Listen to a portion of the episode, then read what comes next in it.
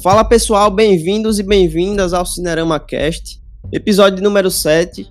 Hoje para falar sobre História de Casamento, novo filme aí da Netflix, do Noah Baumbach. E para começar, eu quero apresentar aí nossos participantes. Hoje temos duas convidadas, que é a Jéssica. Fala aí, Jéssica. Oi, gente, eu sou a Jéssica Barros é, dona da página Meu Desamor, escritora do livro Chorar da Alegria. Compre meu livro, por favor.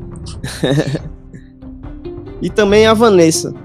Oi, gente, eu sou a Vanessa e eu tô aqui para falar, contribuir com o podcast. E eu também sou escritora, mas não tenho um livro publicado ainda. É isso. E também nossos convidados aí, nossos participantes, na verdade, recorrentes, que é o Arthur. Opa, e aí, galera, é, já aproveitando, já que tá no começo do episódio aí, eu quero dizer que o, o Adam Driver foi convidado para esse filme só pra, por causa da cena do chilique. Porque viram ele dando chilique no Star Wars e falaram, não, esse cara aqui vai dar chilique no uhum. meu filme também. e o Marcos? Boa noite, galera. Complementando o que o Arthur falou aí, é pela habilidade da chilique e a habilidade de fazer cara de paisagem. e também a Juliana. Olá, pessoal. Bom, é isso. Agora a gente começando a falar aqui. É, vou falar um pouco sobre o Noah Baumbach, né, que é o diretor do História do Casamento. É um diretor que já tem 50 anos, ele é norte-americano e ele é casado atualmente com a diretora Greta Gerwig, que fez aí o Lady Bird. Esse ano está em lançamento Adoráveis Mulheres. E o Noah é um diretor que ele é ele é conhecido, na verdade, pelo movimento cinematográfico Mumblecore, né? que é um sub, subgênero do cinema que é caracterizado por um tipo de atuação mais natural, é, diálogos mais improvisados, é, produções de baixíssimo custo também. E eu acho que o maior exemplo do Mumblecore, pelo menos para mim, que, que é um dos, dos, meus diretores favoritos, é o Richard Linklater, né? Que especialmente a trilogia do antes, né? O antes do amanhecer, antes da meia-noite, antes do pôr do sol. É, a ordem não é essa, mas vocês entenderam. e ele também é, acabou depois disso também trabalhando com roteiro, né? Que ele tem roteiros aí, por exemplo, do A Vida Aquática do Steve Zissou, que não é um filme dele, mas sim do, do Wes Anderson. E também ele, em outra parceria com, com o Wes Anderson, ele fez o fantástico Senhor Raposo, né? O roteiro. E uma curiosidade é que ele é o roteirista do Madagascar 3, que, que para mim é um filme, pelo menos na minha cabeça, é invisível, assim, não consigo lembrar desse filme. Também não. E partindo para a filmografia do, do, do Noam Baumbach, uh, o primeiro filme dele foi em 95, que foi o Tempos de Decisão, uh, seguido de Highball em 1997. Também em 1997 teve o Loucos de Ciúmes, uh, em seguida Lula e a Baleia, de 2005, depois veio Margot e o Casamento de 2007, o Solteirão de 2010, é, o Francis Ha de 2012, depois o Enquanto Somos Jovens de 2015, os, depois veio os Marriott, Família Não Se Escolhe de 2017 e agora atualmente o História de Casamento em 2019, junto com a Netflix aí. E falando agora um pouco sobre o filme, eu acho que antes da gente começar a falar, é interessante comentar uma curiosidade de que o filme é baseado no divórcio do Noah Baumbach com a Jennifer Jason Leigh, né? Que, como já falei do divórcio, o filme trata de dois personagens aí, Nico, a Nicole e o, e o, seu marido Charlie, que tá passando aí por um momento conturbado do seu relacionamento e acabam por querer se divorciar é, e a decisão parte pela da, da, da personagem feminina, a personagem da Scarlett Johansson, que contracena com a Dan Driver. E para começar, eu queria saber um é, de vocês, ainda sem spoilers, o que, é que vocês acharam do filme? Eu achei o filme muito interessante. Eu achei a construção dos personagens muito boa, porque por se tratar de um tema delicado, não poderia ser feito de qualquer jeito, né? E também eu acho que a escolha dos atores ajudou muito, porque tanto o Adam quanto a Scarlett, eles conseguem transmitir uma naturalidade, eles não precisam de muito esforço para mostrar o que realmente tinha que ser mostrado. Eu acho que se tivessem escolhido outros atores que não fossem tão bons assim como eles, teria tido um pouco mais de dificuldade.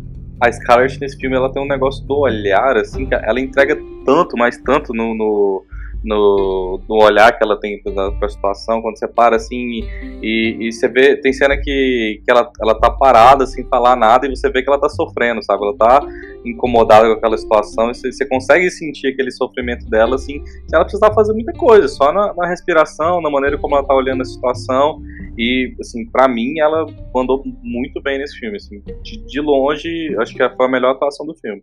Eu vou aproveitar a deixa do Arthur aqui e também comentar que para além do filme no geral, né, que eu gostei muito, é, a Scarlett, ela tá realmente incrível. Eu acho que concordo que o Adam Driver, ele é um dos meus atores favoritos e concordo que ele também tá incrível, mas eu acho que as pessoas estão deixando um pouco a quem, assim, a, é, de reconhecer o quanto a Scarlett tá boa nesse filme.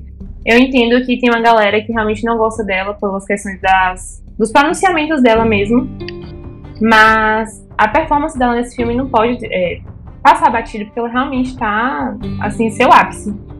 Eu gostei muito do filme também. É, a questão da, da, expressividade dos atores, a, a, construção da atmosfera em cada, cada cena.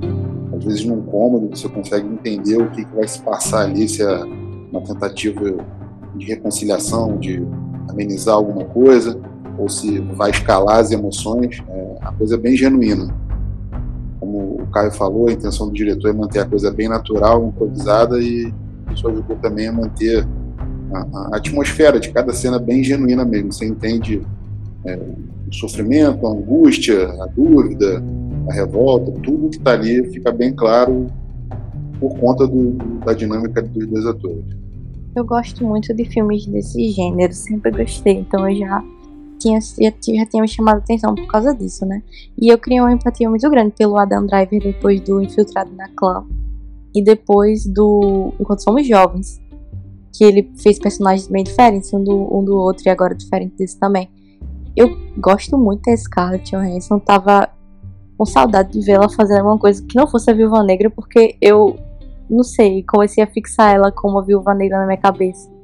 Tanto tempo que ela fazia essa personagem.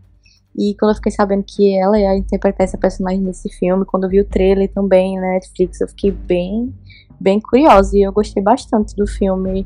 Como se falaram, realmente, eu acho que ela tá arrasando nesse filme. Essa questão do olhar também, tudo que ela consegue passar com o olhar. Até naquela cena, que isso não é spoiler porque tem no trailer, que é uma personagem pergunta: Você tá bem? E ela diz que sim, e logo em seguida ela começa a chorar e ela nem consegue disfarçar realmente como ela tá mal. É muito. que cortar o coração essa cena. É, eu concordo com vocês, é um filme que depende muito do, da atuação, né, do, do elenco. E a Scarlett e o, o Adam Drive mandam muito bem nesse filme. E eu concordo com a Jéssica, é, também é, é, um do, é um gênero que eu gosto muito, é essa coisa de filmes de divórcio aí, né? que, que dá para perceber muito no, é, no filme as, as, as referências né, do, do Noah Baumbach. Tem muito do Bergman, né, do filme. Inclusive tem uma citação direta né, do, do filme Cenas de um Casamento, do Ingmar Bergman. É, eu também consigo perceber muito essa coisa do é, da narrativa, da, de, de, como conduzir os diálogos.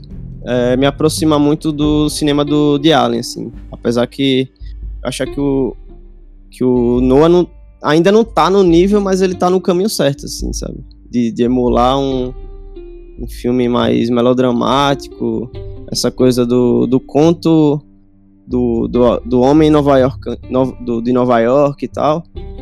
E outra coisa que eu acabei de esquecer de comentar, que é os, os outros filmes né, do, do Noah Baumbach.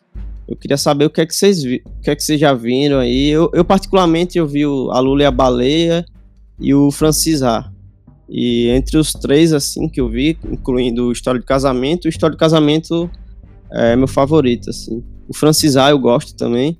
O Lula e a Baleia eu, eu, gosto também, mas é o que eu menos gosto.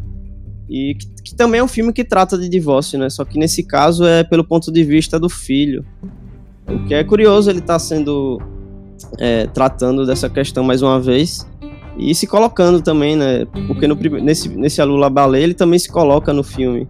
É, ele dá essa impressão de analisar o divórcio dos pais dele, né, digamos assim. E só, só resumindo, eu, eu, gostei muito do História de Casamento. É um filme que eu não, não tava muito com muita expectativa, assim, até porque o, o Noah não é, não é dos meus diretores favoritos.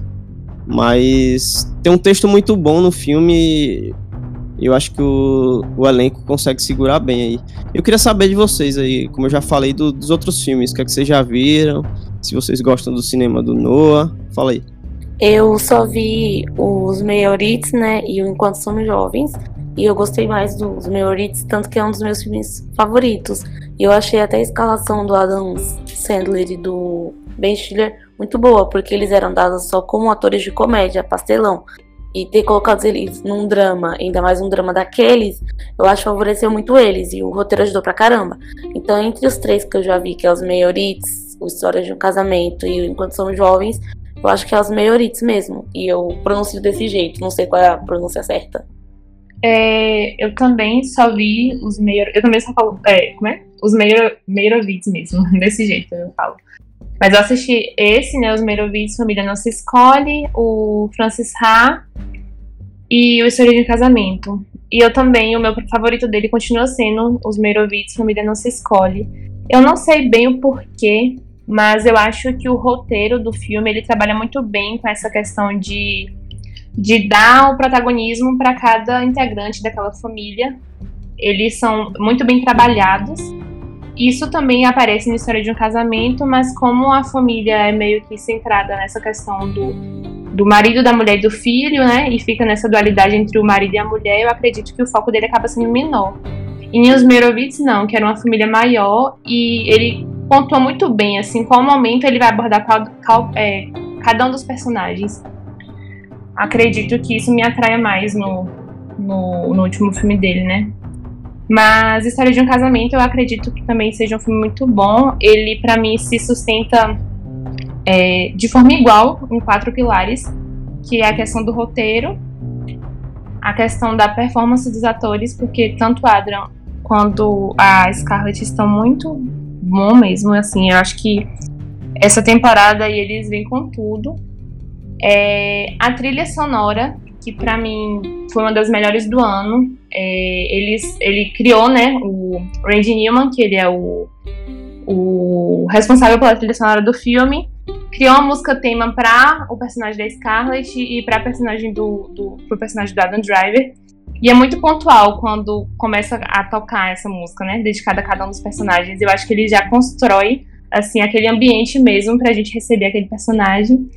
E o design de produção, né? Porque eu acho que o ambiente conversa muito bem com, com o sentimento que aquele personagem quer passar no momento. Então, para mim, é um filme muito fechadinho, que tudo se encaixa, mas eu destaco essas quatro coisas assim, que me fizeram, me chamaram a atenção e que me fizeram gostar ainda mais do filme. Ah, pra, pra falar que eu não, não vi nada, nada dele, é, tem, tem dois filmes aqui que eu, que, que eu gostaria de comentar, né? Mas que ele trabalhou mais como roteirista, na verdade, né? não foi diretor. Que é a, a Vida Aquática lá de Steve Zissou, Zissou né? que é do Wes Anderson e que me fez gostar um pouquinho menos de Wes Anderson, assim, porque eu, eu vinha numa, numa pegada de assistir filmes dele e, e, gostando de todos, e quando eu vi esse eu falei, peraí, esse, esse aqui eu não sei se eu gosto exatamente não. Mas aí eu acabei vendo que ele roteirizou um dos, um dos que eu mais gosto, que é o, o Fantástico Senhor Raposo, né? Que é o Fantástico Mr. Fox. É, eu não sei se o filme tem mais a cara do Wes Anderson do que dele em si, no, no da pegada do roteiro. É, eu acho que é mais o Wes Anderson, assim, então não, não, dá pra eu falar muito bem do nome. Então, eu só assisti o Enquanto Somos Jovens, inclusive assisti recentemente. Eu sempre tive curiosidade de ver esse filme, porque eu queria ver o Ben Stiller nesse nesse fazendo um personagem diferente do que ele costuma fazer e tal. E eu gostei bastante, gostei do Adam Driver também no filme. E é, só vi esse, mas acho que dentre os dois eu ainda prefiro História de Casamento. Eu achei que me marcou mais.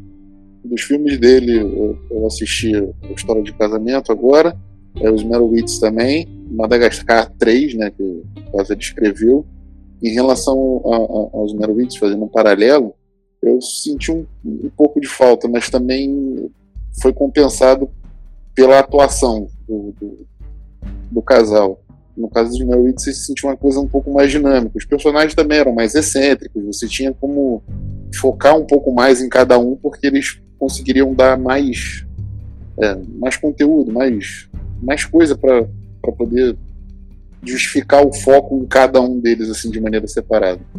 Eu também não conheço muito a, a filmografia do, do, diretor, só esses dois filmes, um, como a gente disse antes, aí, completamente esquecível, Madagascar 3. Eu acredito que ele tem até despontado aí agora na história do casamento e venha fazer outras coisas aí no mesmo nível. Foi bom você lembrar do Madagascar 3, porque esse filme detona os outros Madagascar, né? Porque ele tem aquela musiquinha terrível lá dos circos lá, que, pelo amor de Deus, que Música da Katy Perry. Oh, legal vocês terem comentado isso. A Juliana falou da trilha sonora. É, eu acabei lembrando que o uso da trilha sonora nesse filme, né? Que por ser um, um melodrama que tá aí para abordar um divórcio, ele poderia muito bem ter usado, ter, ter tido a escolha de usar um, uma música mais é, mais dramática mesmo, mais triste, assim. Mas ele usa um meio que neutro e em alguns momentos até feliz a, a música, né?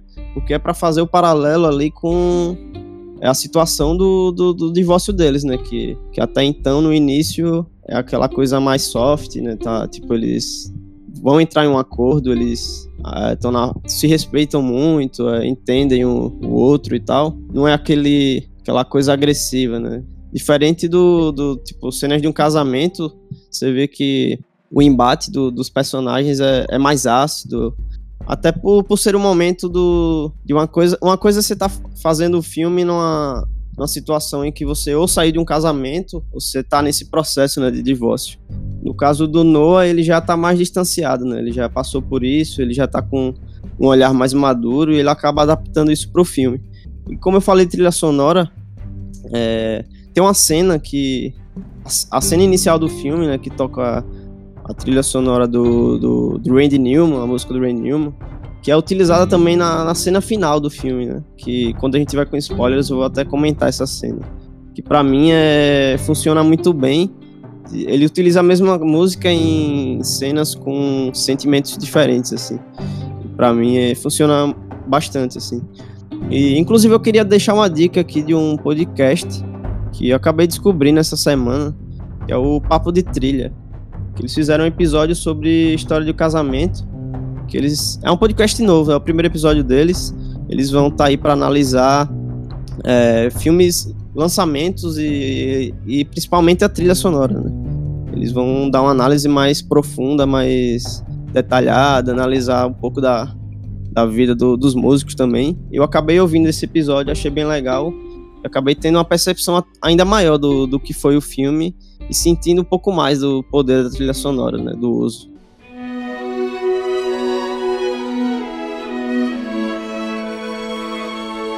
Bom, e vocês querem falar mais alguma coisa do, do filme em geral assim, ou vocês querem partir para os spoilers já? Você deve ter ouvido aí o barulho da sirene, que é para te alertar que daqui para frente os comentários sobre o filme poderão ter spoilers. Então, caso você ainda não tenha visto o filme, você pode pausar o episódio e assistir o filme quando puder e depois retornar para ouvir o restante do programa. Vamos partir pros spoilers, cara, porque você falou uma parada aí que eu não sei se eu concordo exatamente não. Você disse que ele usou a trilha sonora no começo do, do filme para marcar ali, né, aquela, a, aquela primeira cena em que eles escreviam as, as cartas um pro outro e você via que mesmo, mesmo com a revelação de que eles estavam numa sala de, de, de, terapia e eles provavelmente estavam se separando, você vê que tinha, tinha amor ali entre os dois ainda, né? Os dois ainda gostavam muito um do outro. E no final é isso também, cara. No final é quando, quando eles estão lendo a carta lá. Eu não me lembro se é exatamente essa cena que a música toca, mas o sentimento é o mesmo. É, essa mesmo.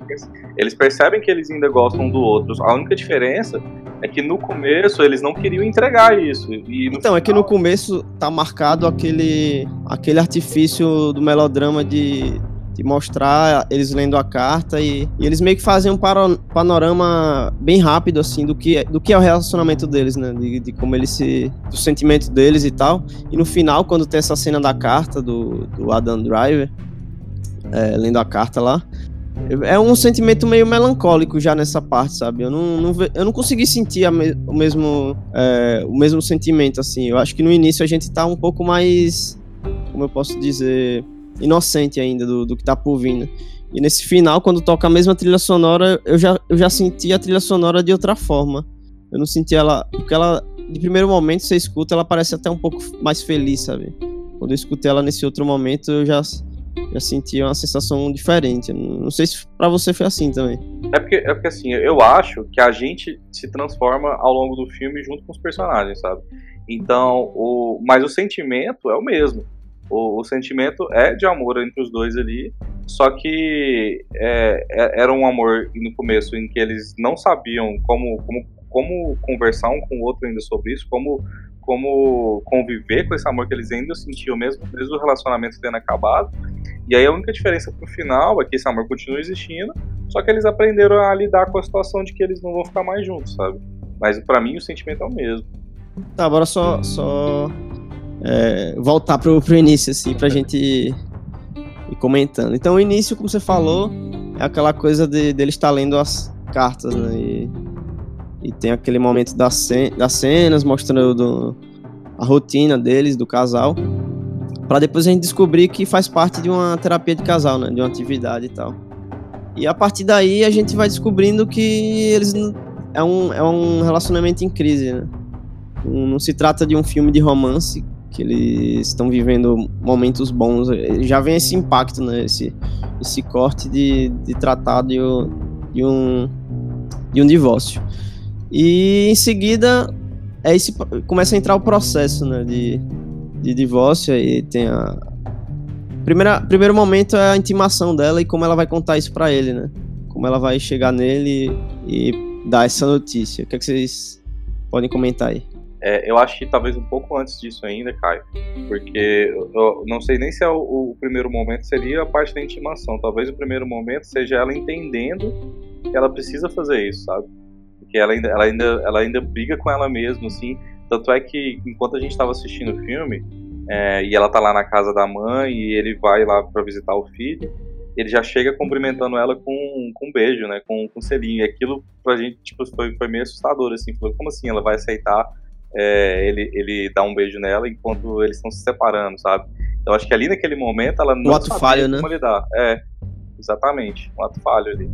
Inclusive eles têm filho, né, o casal, a gente esqueceu de comentar isso. Eu acho, eu acho que esse que ele, ele chegar dando um selinho nela e, e, a, e ela entregar o papel, os papéis de divórcio ali naquela situação, depois de estar falando com a mãe, estar falando com a irmã, aquilo ali eu acho que meio que constrói a situação onde ela foi buscar conselho, ela não, ela sabia o que tinha que fazer, mas não estava aceitando muito bem o que, que ela tinha que fazer. Então a, a mãe e a irmã meio que acabaram de, de, construir a ideia na cabeça dela de que aquilo era necessário. E ele dá o beijo nela assim que entra, eu acho que é, é proveniente da situação de conforto que ele se encontrava e o como ele encarava as coisas. Para ela, era talvez a gota d'água e por conta do que ela teve que se privar, etc e tal. Para ele, é, era mais uma coisa inerente a, a, ao próprio casamento. É uma briga, uma briga um pouco mais séria, talvez então eu vou chegar aqui, eu vou cumprimentar ela beijando, porque a gente, sei lá, é, isso vai passar, a gente vai resolver isso. E ele tinha essa visão da coisa por conta da situação de conforto, do próprio egoísmo que é falado lá durante o filme, etc e tal. Então acho que ele, eu acho que ele não levou tão a sério. Eu acho que a ficha caiu exatamente quando ele recebeu os papéis de divórcio, que ele viu que era assim, é sério, ela não tá não é uma coisa que a gente vai resolver. Ela tá resolvendo. Ela tá resolvendo da, da, maneira que ela, que ela acha. Você citou aí a mãe e a irmã da, da Nicole, né? Que é a personagem da Scarlett Johansson. E dá para perceber o quanto elas são próximas do Charlie, né? Do Adam Driver. Que aí já entra um, uma coisa que eu achei bem pensada, né? Que quando você tá num relacionamento é, de muitos anos aí, é, especialmente um, um casamento, né? Você acaba criando um vínculo com outras pessoas e formando outra família, né? Com, seja com a sogra, com a cunhada e tal. E principalmente a mãe da, da Nicole, né? Muito apegada a ele. O que acaba sendo até um mais um. Não diria um obstáculo, mas Não sei. Algo que é uma forma mais difícil de você aceitar. Eu acho que em algum momento ela pode até pensar: será que eu tô tomando a decisão certa, sabe? É, eu acho que tem a ver também, é explicado de maneira bem sutil ao longo do filme, essa questão da, da família da, da, da, mulher, né? Ou se fosse o contrário, no caso, a família do, do, do homem abraçar é, de maneira, no caso, a mãe dela abraçar o Charlie de maneira até quase que materna, a irmã dela também, é explicado com a distância que ele tem da própria família. Você vê que ele não tem uma relação próxima, ele nunca vai passar os feriados com, com a parte dele da família, etc e tal. Então, bem ou mal, na dinâmica de família ali, ele acabou sendo abraçado pela família dela. Que faz todo sentido pelo fato de. É, é, é o que ela explica também na, na carta. Eu vou voltar aqui um, um pouquinho o que vocês falaram no início, em relação ao amor, né? O amor ele, ele continuar ou ele acabar. É, eu, eu, eu, vejo que no filme representa isso, acredito nisso também de maneira pessoal é que o amor ele é uma coisa muito mais ampla. O que acaba ali, é, com, com o divórcio, com as decisões, é o amor romântico. É o amor entre homem e mulher, sacou? Mas o amor para a pessoa, ela não nega de maneira nenhuma as qualidades dele como pai, a relação que ele tem com a própria família dela, é, os pontos positivos, que não, é óbvio que o casamento não foi só foi só desgraça. E essa cena da cozinha, né, no qual estão ela, a mãe e a irmã, é muito boa porque é porque ela acaba apresentando assim toda a conjuntura já do filme, né, assim. É, mostra em qual aspecto que aquela mulher está envolvida, que é filha de uma mãe que já vem do meio do teatro, do meio da TV. Ela também entra nesse meio, do meio artístico, né, como atriz. A irmã parece que é aquela pessoa que tenta estar também nesse meio, só que às vezes não dá certo. Não, não teve um desenvolvimento tão bom quanto a, a mãe e a irmã. Tanto que a mãe até fala, né? Ah, se você não conseguir fazer bem seu papel, sua irmã te substitui. Sendo que elas já estavam é, transformando a, a, ação do, da entrega de, dos papéis do divórcio em uma própria peça, né? Assim, cada qual vai interpretar seu papel aqui.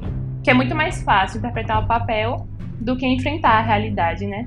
Tanto que é, relembrando assim o filme durante a nossa conversa, me parece muito doloroso aquele momento inicial no qual eles estão lendo a carta que um fez sobre o outro e o terapeuta pede, né, para que ela leia em voz alta, sendo que ela demorou tanto tempo para notar o quanto o quanto ele realmente invi, invi, como é? invisibilizava essa mulher durante o, o, o casamento deles e ela tá ali é, lembrando por que, que ela ainda tá com ele, né? São todas as qualidades dele.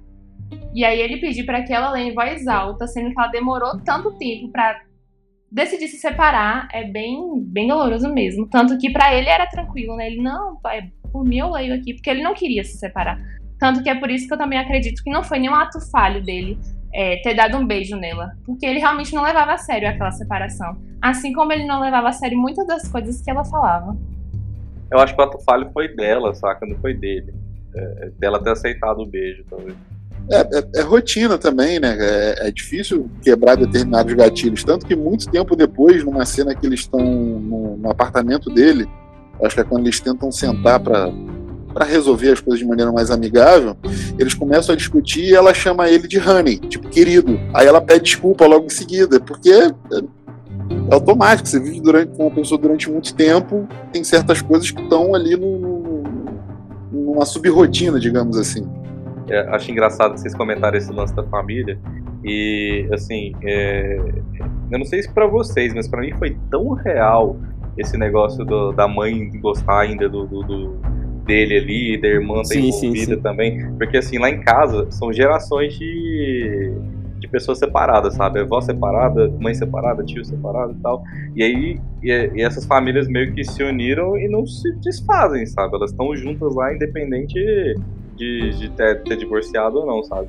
Então, aquilo, ver aquilo na tela, eu achei engraçadíssimo, porque foi muito real, sabe?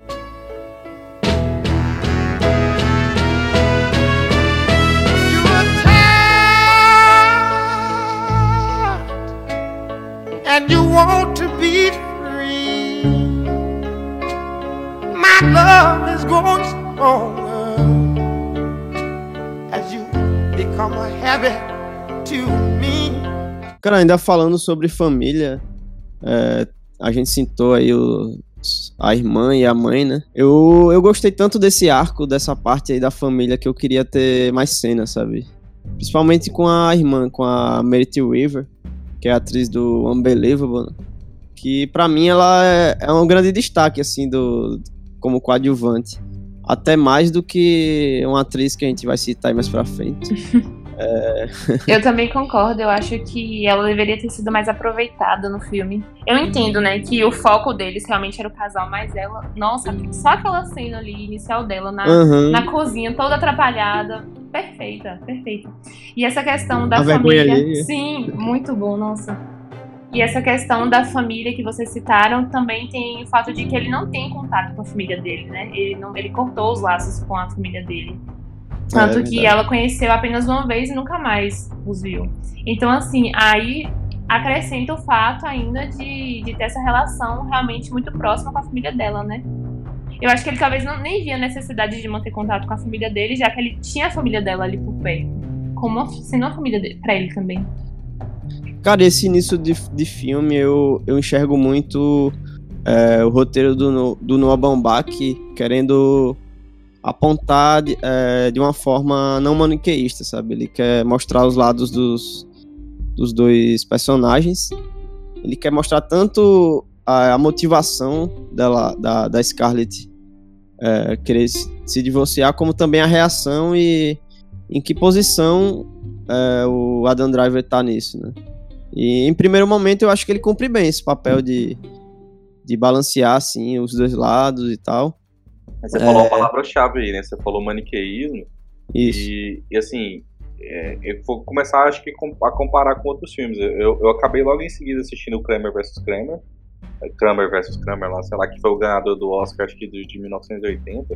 Uhum. Outro filme é, sobre divórcio também. Outro filme sobre divórcio que é muito parecido com esse. Também é a mulher que, que que percebe que ela não tinha uma identidade própria e quer sair do casamento ali. Só que a diferença no, no vs. Kramer é que ela, ela abandona o, o, filho com o pai. Enquanto aqui a gente vê a Scarlett lutando pelo filho também desde o começo.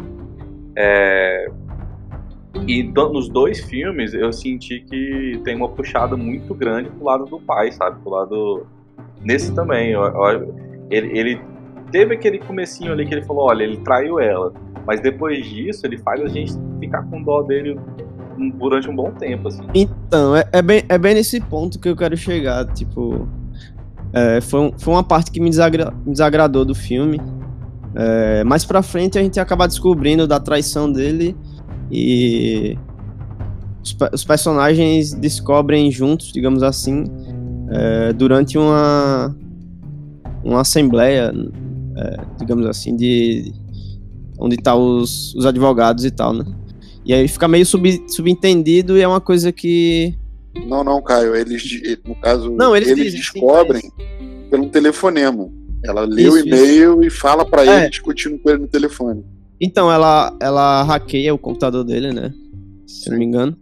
E acaba descobrindo. E... Não, mas eu digo quando os dois personagens sabem. Porque ele ainda não sabe que ela sabe, sabe?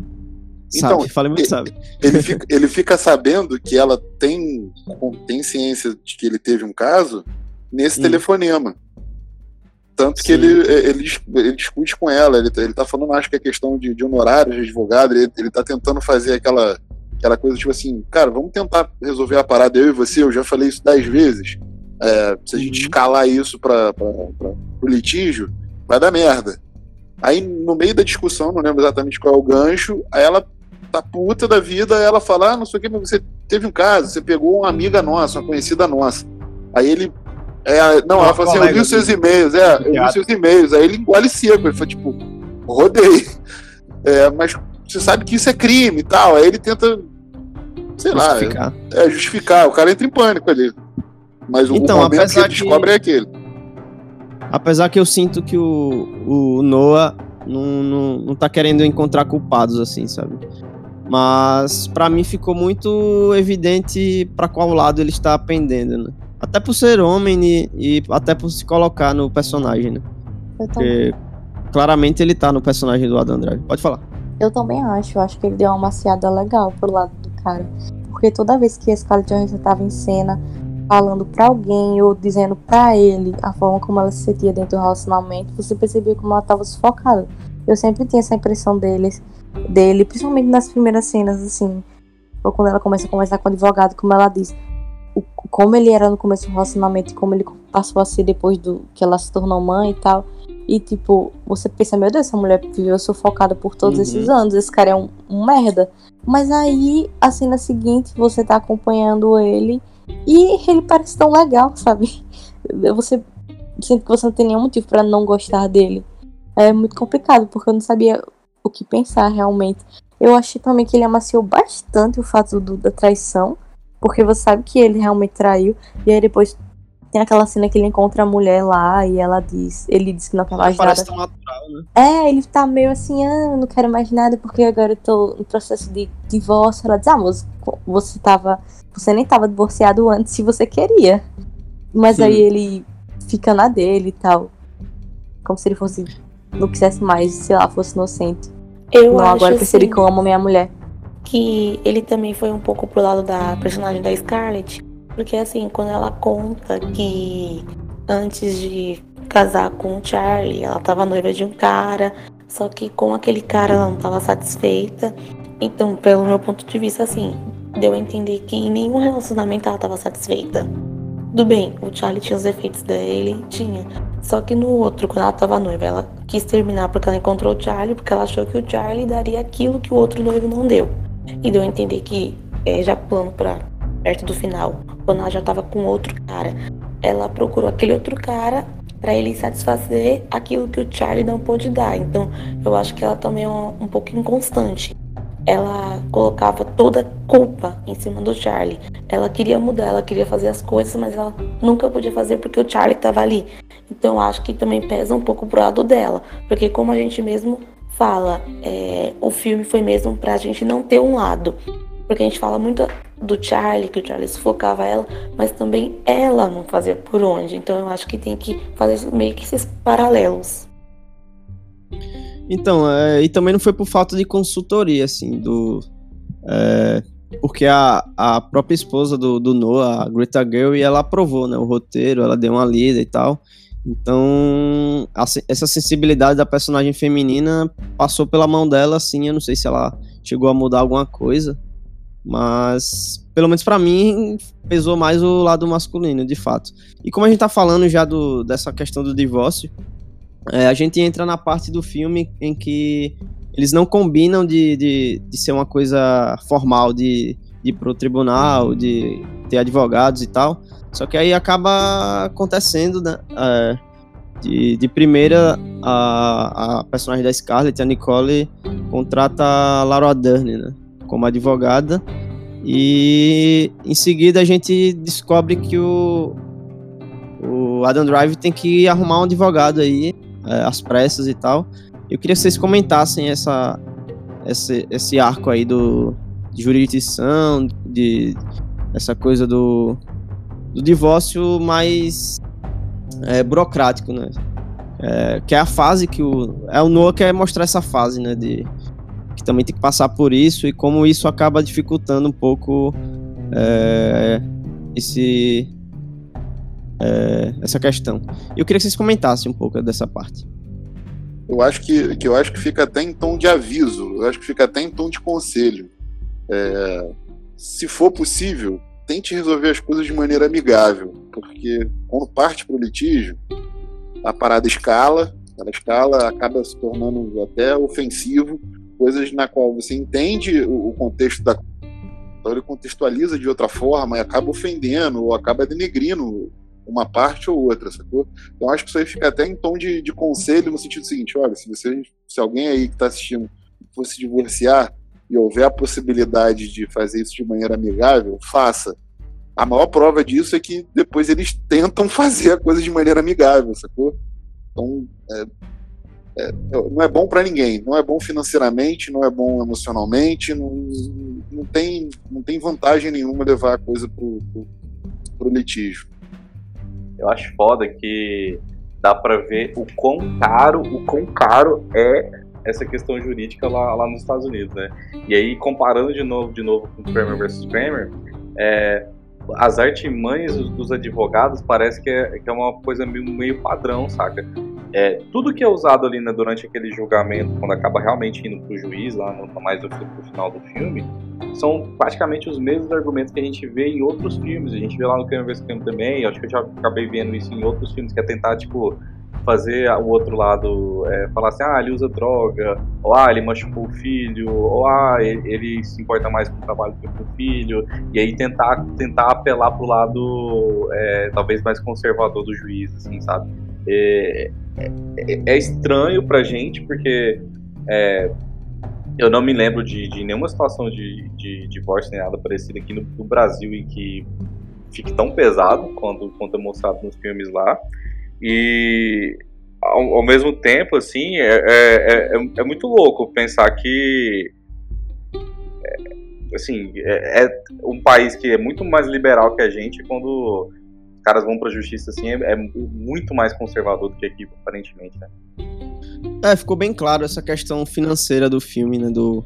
E eu acho que quase todo filme americano que trata de divórcio tenta sempre evidenciar essa questão de é, quanto mais você tá aí na, nessa luta de, de quem vai vencer, né? Você acaba gastando e tal.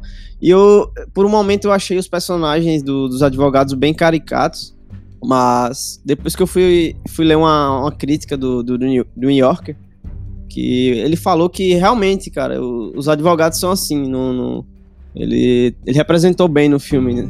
Apesar de parecer caricato, eles são desse jeito quando se trata dessa jurisdição mais se tratando de, de divórcio. E não é à toa que tantas pessoas estão fazendo essa, essa comparação, né, com o personagem da Laura Dern em História de Casamento e em Big Little Lies, que ela também interpreta uma advogada. Renata é, então, eu acho que ela, ela tá fazendo de novo, sabe assim. É. Tanto, por isso que eu não me impressionei tanto. A, a galera tá gostando muito da atuação dela. Eu acho boa, mas não é, não, não é algo novo assim para mim, sabe? É, ela é uma das mais cotadas né, na categoria de melhor coadjuvante. Acredito que esteja assim pau a pau com a Jennifer Lopes. Mas é isso, a galera teve muita gente que gostou, mas eu também vi muitos comentários assim falando que esperavam mais. Que acreditaram que foi muito parecido com essa performance dela na série. Eu sou uma dessas. Eu escutava muito o povo aclamando a personagem dela. Eu fui assistir, eu falei, é isso? Porque é realmente, como falaram, é uma personagem um pouco caricata. Então, eu, ela tem presença, tudo, mas eu esperava um pouco mais. Eu gostei de uma coisa que, que foi montada assim no, no personagem dela, que ela começa sendo aquela advogada quase que uma psicóloga, né? Bem amiga, assim, ela tira os sapatos, Tipo, senta no, sofá de bem confortável, dá biscoito baixo. pra Nicole. É, sim, porque sim. ela usou a desculpa de que ela passou por isso, né? Então ela achou que assim conseguiria uhum. ganhar a confiança da Nicole mais rápido. Isso, e quando ela consegue a confiança da Nicole, e ela vai meio que atiçando a Nicole, né? Colocando coisa na cabeça dela pra. Pra, pra ganhar, dinheiro, pra ganhar dinheiro, é pra é. fazer. E também pra, pra ir pra, pra tribunal, né? Ela meio que força isso. Você vê como a personagem da Laura Dern, aqui eu já acho que, tipo, ela, ela tá bem nisso, né? Em representar, como ela acaba se transformando numa personagem forte, né? Porque ela, apesar da gente saber que ela é uma boa advogada e tal, a gente vê ela naquela coisa mais amiga e tal. E quando parte pro, pro, pro debate, assim, pro embate, ela vira uma fera, né? Vocês não acham que ela é um pouco vilã da história, não? Porque o outro advogado, eu o acho. primeiro advogado que ele arruma, ele é o cara que tenta não levar pro litigioso, né? Tipo... Então, é, tem a representação do advogado good guy, né? O, o bonzinho lá, que é o primeiro advogado do, do Adam Driver, né? Que ele arruma. Isso. Quer dizer, o primeiro é o que é mais doidão lá, né? O Ray, Lo, o Ray Liotta, que é o advogado mais convencional, que só quer saber de ganhar e tal. Depois ele vai pro, pro ele depois ele arruma o, o advogado do, que é representado pelo Alan Alda, que é mais que é um velhinho, né, fofinho e tal, que ele acredita na, ele é mais humano, né, acredita no que eles vão terminar o, o divórcio vai ficar tudo bem, não, não, não importa essa coisa de quem vai vencer ou não.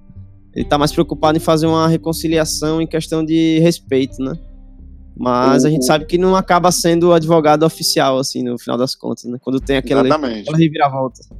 o, o, o Adam Driver, ele, o Charlie, né, no caso, quando ele tenta buscar um, um advogado, entre aspas, um escritório à altura, a, a, a advogada, né, a, a dona, né, a Nora, desculpa, ela, ela já tinha instruído ela, é, a personagem da Scarlett Johansson, a visitar outros escritórios para impedir que ele contratasse uma defesa à altura. É a estratégia comercial. O, a questão dela pegar e tentar se tornar mais íntima dela, eu também acredito que seja isso, na qual é o seguinte, eu estou tentando ver o melhor para você, estou tentando ver o seu lado, por mais que isso faça com que a gente vá a- ao tribunal e você tenha que gastar mais tantas horas, porque os advogados lá são pagos por hora. É, a gente tem uma sensação de distanciação no processo de, de divórcio do que Hollywood retrata, porque normalmente Hollywood retrata um processo de divórcio é, de gente com muito dinheiro, sacou? Então, quando se trata disso, é, é dessa forma. É- é- até a própria advogada, quando ela vê que o Rei Liotta, que o, o- é, vai representar o, o- o marido dela, ela fala assim: olha, agora a coisa mudou de figura. Isso aqui agora é uma briga de rua. Ou seja, eu vou ter que lidar com alguém que vai para a briga com, com os mesmos argumentos que eu, sacou? Ele- Alguém que lida com a situação da mesma forma que eu, entende as malícias da mesma forma que eu. Até então, aquele senhorzinho tava vendo realmente, falando assim: olha, cara, tem que se preocupar com teu filho, é, tem que tentar fazer o maior. Passar o maior tempo de qualidade com ele, tentar resolver a coisa da maneira mais amigável. Tanto que, enquanto esse advogado está na situação, as discussões são normalmente do que cada um quer. Quando o- o- a coisa escala para outra coisa, é, se, se tornou um jogo de acusações. Ninguém mais está querendo defender o seu lado. Todo mundo está tentando denegrir o outro lado, com aquela questão do, da guerra suja. Tentar simular que um é alcoólatra, tentar simular que o, que o, que o pai é inconsequente por não ter colocado a cadeirinha no carro e por aí em diante. Então, a gente falou muito é, sobre o divórcio, mas a gente não comentou ainda, né, tio. É, eu vou, vou falar um pouco aqui. Que, pelo menos ao meu ver, é, os dois se conhecem em Los Angeles, né? Que é a cidade natal da, da Nicole. E o Charlie, por ser diretor de teatro, ele acaba, eles acabam tendo que se mudar para Nova York para ele poder trabalhar com isso, né? E em primeiro momento, assim, ela aceita, né? Até porque ela vai trabalhar como atriz com ele. Até por ser uma questão de ela se, se aprimorar, né? Porque até então ela tinha um, um trabalho num filme como atriz. Só que é um filme com a personagem, sei lá, é colocada de forma sexista. Não é o, o tipo de personagem que ela espera, acho que, ser conhecida, né? E quando ela ela acaba deixando, quando ela vai pra Nova York, acaba deixando meio que sua vida, né, para trás, assim, em Los Angeles, onde tá sua família, né, eh, sua mãe, sua irmã.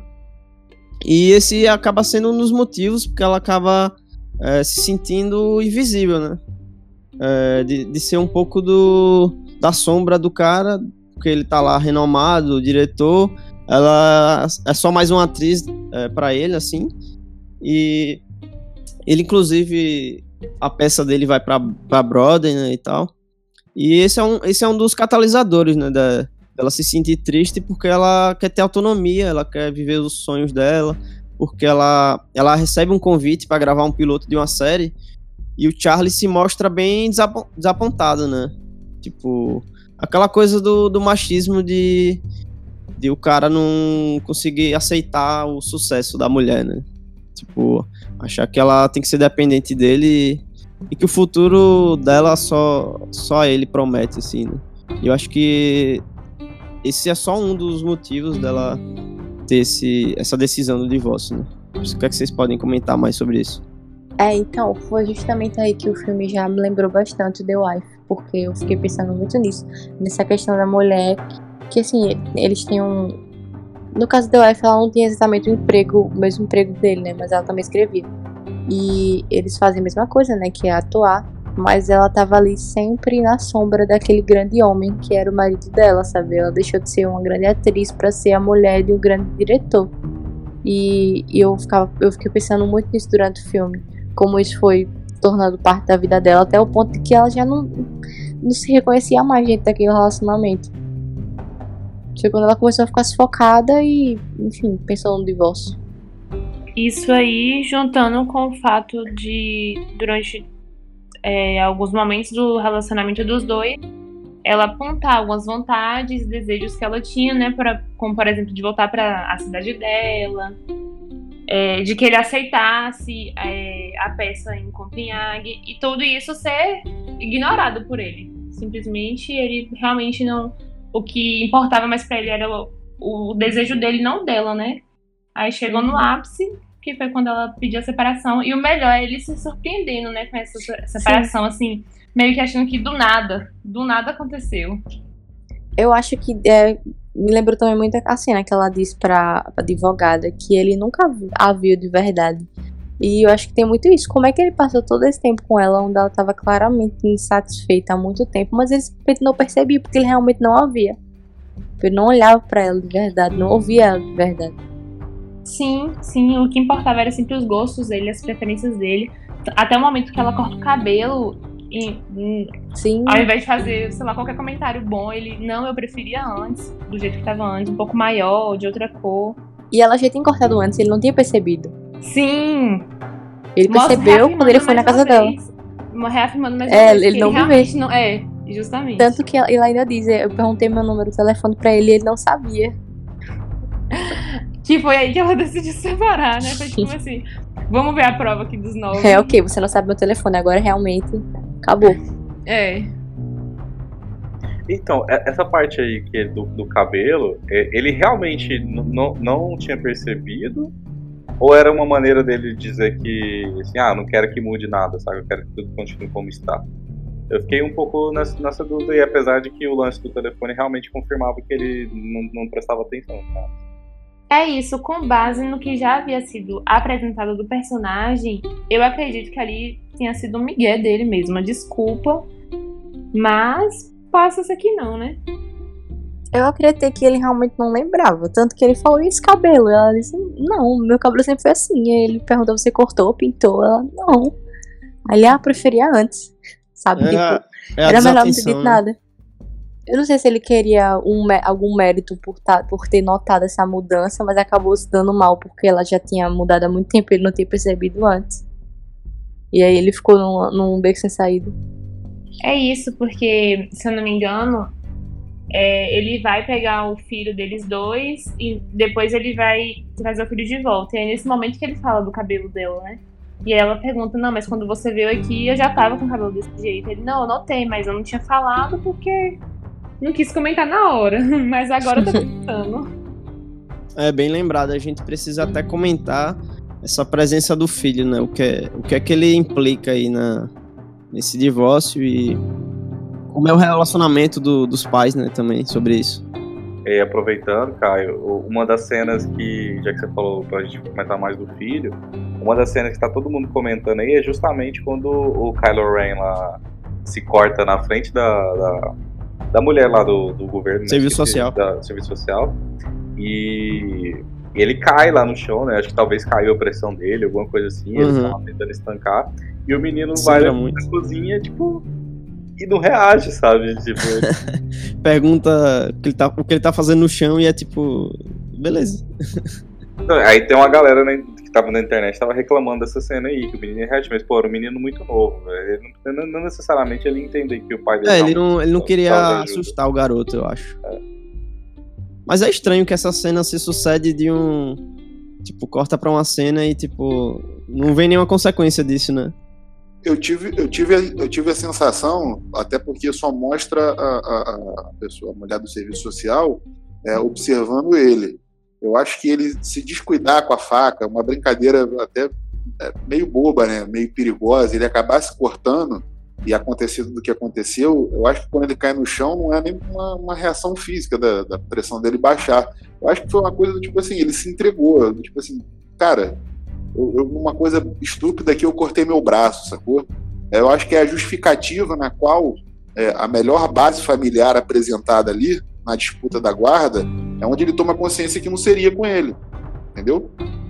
É do tipo assim, eu, eu tô tentando organizar minha vida aqui, mas não, não é a vida que ele, que ele precisa. vai. Tanto que não vai dar certo. Não é, não é que não vai dar certo, é- é ele vai ficar melhor com a mãe.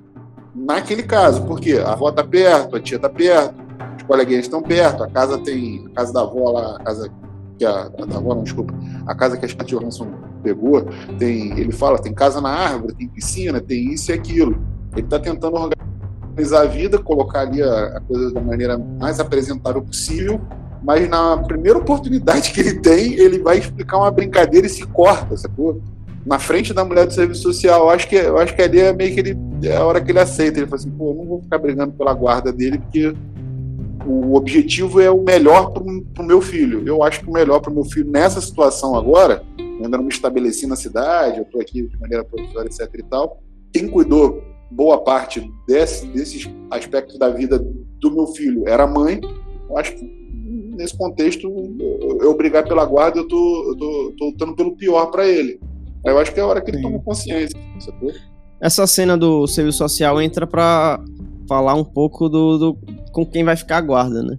E também que.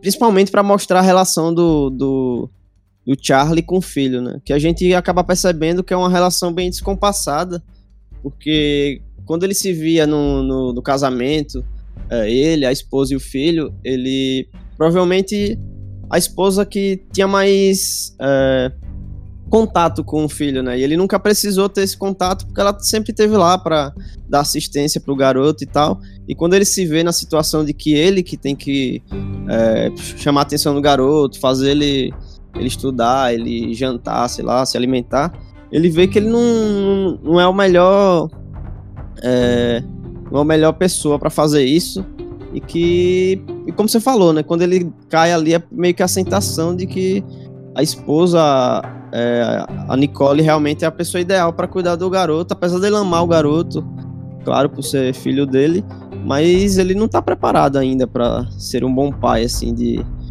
de, de acompanhar o crescimento dele, assim, so, somente, sabe? Tipo, vai ter aquela coisa do. Vai dividir o. É, ficar um final de semana na casa dele e tal, mas a gente sabe que não vai ser aquele mesmo contato, né? Mesmo cuidado do, do, do que é uma mãe, né? Sim, eu acho que é a resolução e a catarse de toda a briga ali, dele entender realmente. Tem uma discussão com ela, ela fala que ele está tão imerso no egoísmo dele que ele não consegue nem mais reconhecer o próprio egoísmo. Ele não, ele não reconhece a atitude dele como atitudes egoístas, sendo que está tá bem claro. A pedra fundamental de toda a briga, a motivação do divórcio, se dá lá atrás, quando eles decidiram, como meio de vida, ela ia abrir mão da carreira de alguma forma para se tornar mãe. Então, bem ou mal, a carreira dela foi ser mãe. Como é que eu agora vou querer, no caso ele, né? Como eu agora vou querer pegar e vou.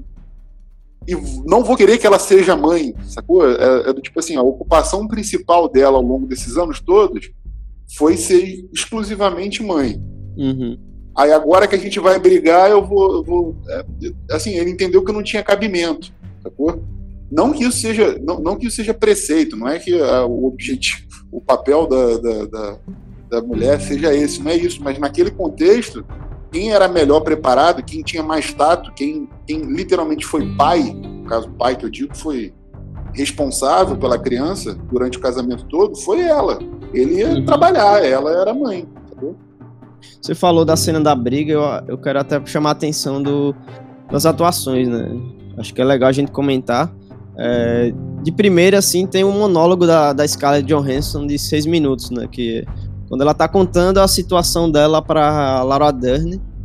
E é uma cena extremamente bem trabalhada, né? Que você vê que o texto tá na ponta da língua ali da Scarlett. E que é uma cena que começa ali ela no, no escritório né, de, de advocacia, no escritório da Laura Dern. É, ela vai contando e tal, você vê que tem aquela movimentação corporal, né? Ela vai pro banheiro e a gente tá lá no. a- mesmo quando a gente não tá vendo ela, ela não tá em cena, mas a gente tá escutando o que ela tá falando. Ela volta e você vê toda aquele, aquela desenvoltura, né? de- aquela emoção mesmo. E é um monólogo extremamente é, bem trabalhado mesmo. Foi, para mim, é a maior cena de destaque assim da, da Scarlett. E também uma cena que me chamou muita atenção, é, que é, junto, é trabalhada também junto, não só com, com atuação, mas também é, é mérito da direção e da trilha sonora, que é uma cena que é, o Charlie e a Nicole estão conversando alguma coisa, não, não sei em qual momento exatamente onde eles estão, acho que na sala da casa, e a Nicole vai em direção do, do corredor, né? E esse momento que ela vira e a câmera dá, faz aquele movimento para a esquerda, é, a gente vê a emoção dela, dela começar a chorar porque ela tava segurando o choro, né? E entra aquela trilha mais dramática e tal. Isso é bem e... no começo do filme ainda. Né? Isso. Uhum. Eu queria que vocês comentassem essa cena da briga que a gente vê o, o ápice, assim, do, do Adam Drive estourando, assim, né? Tipo, aquela... A, a briga mais pesada deles, assim, que, que ele inclusive dá um soquinho na parede, ridículo. então, aquilo lá, aquilo lá que eu falei, cara, não, não era o Charlie, aquilo lá pra mim era o Kylo Ren com um sábio de luz então, quebrando, quebrando, tudo, era a mesma coisa. É, mesma dando um chilique de macho dele lá, dando um soquinho dele. E a gente vê que, que ele estoura ali, né? Que inclusive sai da boca dele que ele queria que ela estivesse morta, queria algo do tipo assim. Você vê com, quão pesada com é a situação, né? E eu queria que vocês comentassem essa cena que para mim é um acho que para todo mundo, né, uma das cenas que mais chama a atenção do filme. Eu achei essa cena incrível, principalmente como é, ela começa assim, né, quando ela chega na casa dele e eles estão meio que passivo-agressivos, né? Eles não querem brigar, eles só estão ali tentando resolver as coisas e eles começam na, com aquelas indiretas, aí vai ficando daquele jeito, aí vai virando a discussão. E aí eles vão andando e a câmera vai acompanhando eles pela casa e sai, entra no quarto, sai do quarto e eles vão ficando com mais e mais raiva. Aí tem aquela hora que ele já sai do quarto gritando: Você não me compara meu pai. Que é quando ele já começa a realmente ficar descontrolado. E quando ela toca no assunto da família dele, né? E aí, enfim, a briga vai crescendo até chegar naquele momento que ele diz aquelas coisas para ela. E ela não tem nem reação, né? Eu percebi que ela quase que ela não ficou ofendida com o que ele disse. Parece que ela só fica triste, assim tipo, magoado de um jeito que ela não consegue nem sentir raiva, diferente dele, que naquele momento tá sentindo muita raiva. Pelo menos foi assim que eu, que eu entendi. E aí depois sim, ele se joga no chão, depois do soquinho, né? Se joga no chão e chora, e aí ela abraça ele. Enfim, é bem, bem tenso. Porque ainda mais do que ofender, ele quer ganhar a discussão, né? Ele é muito competitivo, é. então ele queria ganhar a qualquer custo, nem que isso custasse ele ter que quebrar uma parede, depois ele se humilhar para que ela sentisse pena, né, dele. Eu acho que essa cena ela, ela é muito boa para demonstrar também a, as implicações do divórcio, né? Do divórcio que eu digo na na questão judicial mesmo, porque talvez se eles não tivessem levado para esse campo judiciário, eles nem estariam brigando daquele, daquele jeito. E ainda assim, é, não brigando daquele jeito, eles estariam com tudo isso preso dentro deles mesmo. Então, assim, quando alguém falou aí sobre ver a personagem da. da, da como é? Da Laura Dern como vilã, eu acho que talvez seja vilã no ponto de vista do, do personagem do Charlie, né? Mas, tendo em vista é, como a Nicole, ela cresceu, se eu não me engano, o nome da personagem dela é Nicole?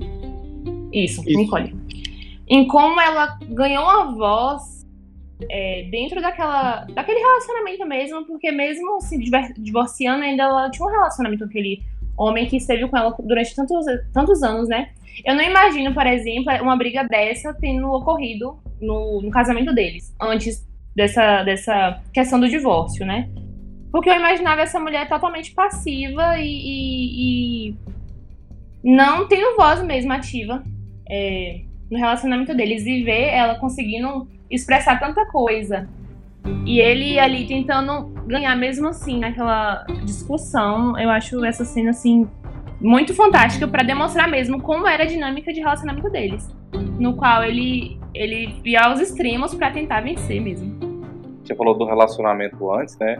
E aí é, um, é já pensando assim como que eles viviam lá em Nova York, uma coisa que eu acho que pega, acho que além deles não discutirem, né, não, não, não eles, aquele lá foi um momento de catarse, assim, deles tirarem tudo do peito, talvez eles estivessem sentindo, é, tem, talvez o um grande motivo deles não conseguirem discutir isso antes é justamente pelo fato da posição que os dois ocupavam, né, porque querendo ou não, ela trabalhava para ele, ele era chefe dela, ele não era só o marido dela, e e ser chefe, tra é, trabalhar com a mesma pessoa que, que, que você tá casado, que você divide a casa ali, assim, é, é complicadíssimo. Tanto é que é, ele chegava em casa ali com um caderninho anotado das coisas que ele queria corrigir dela, sabe?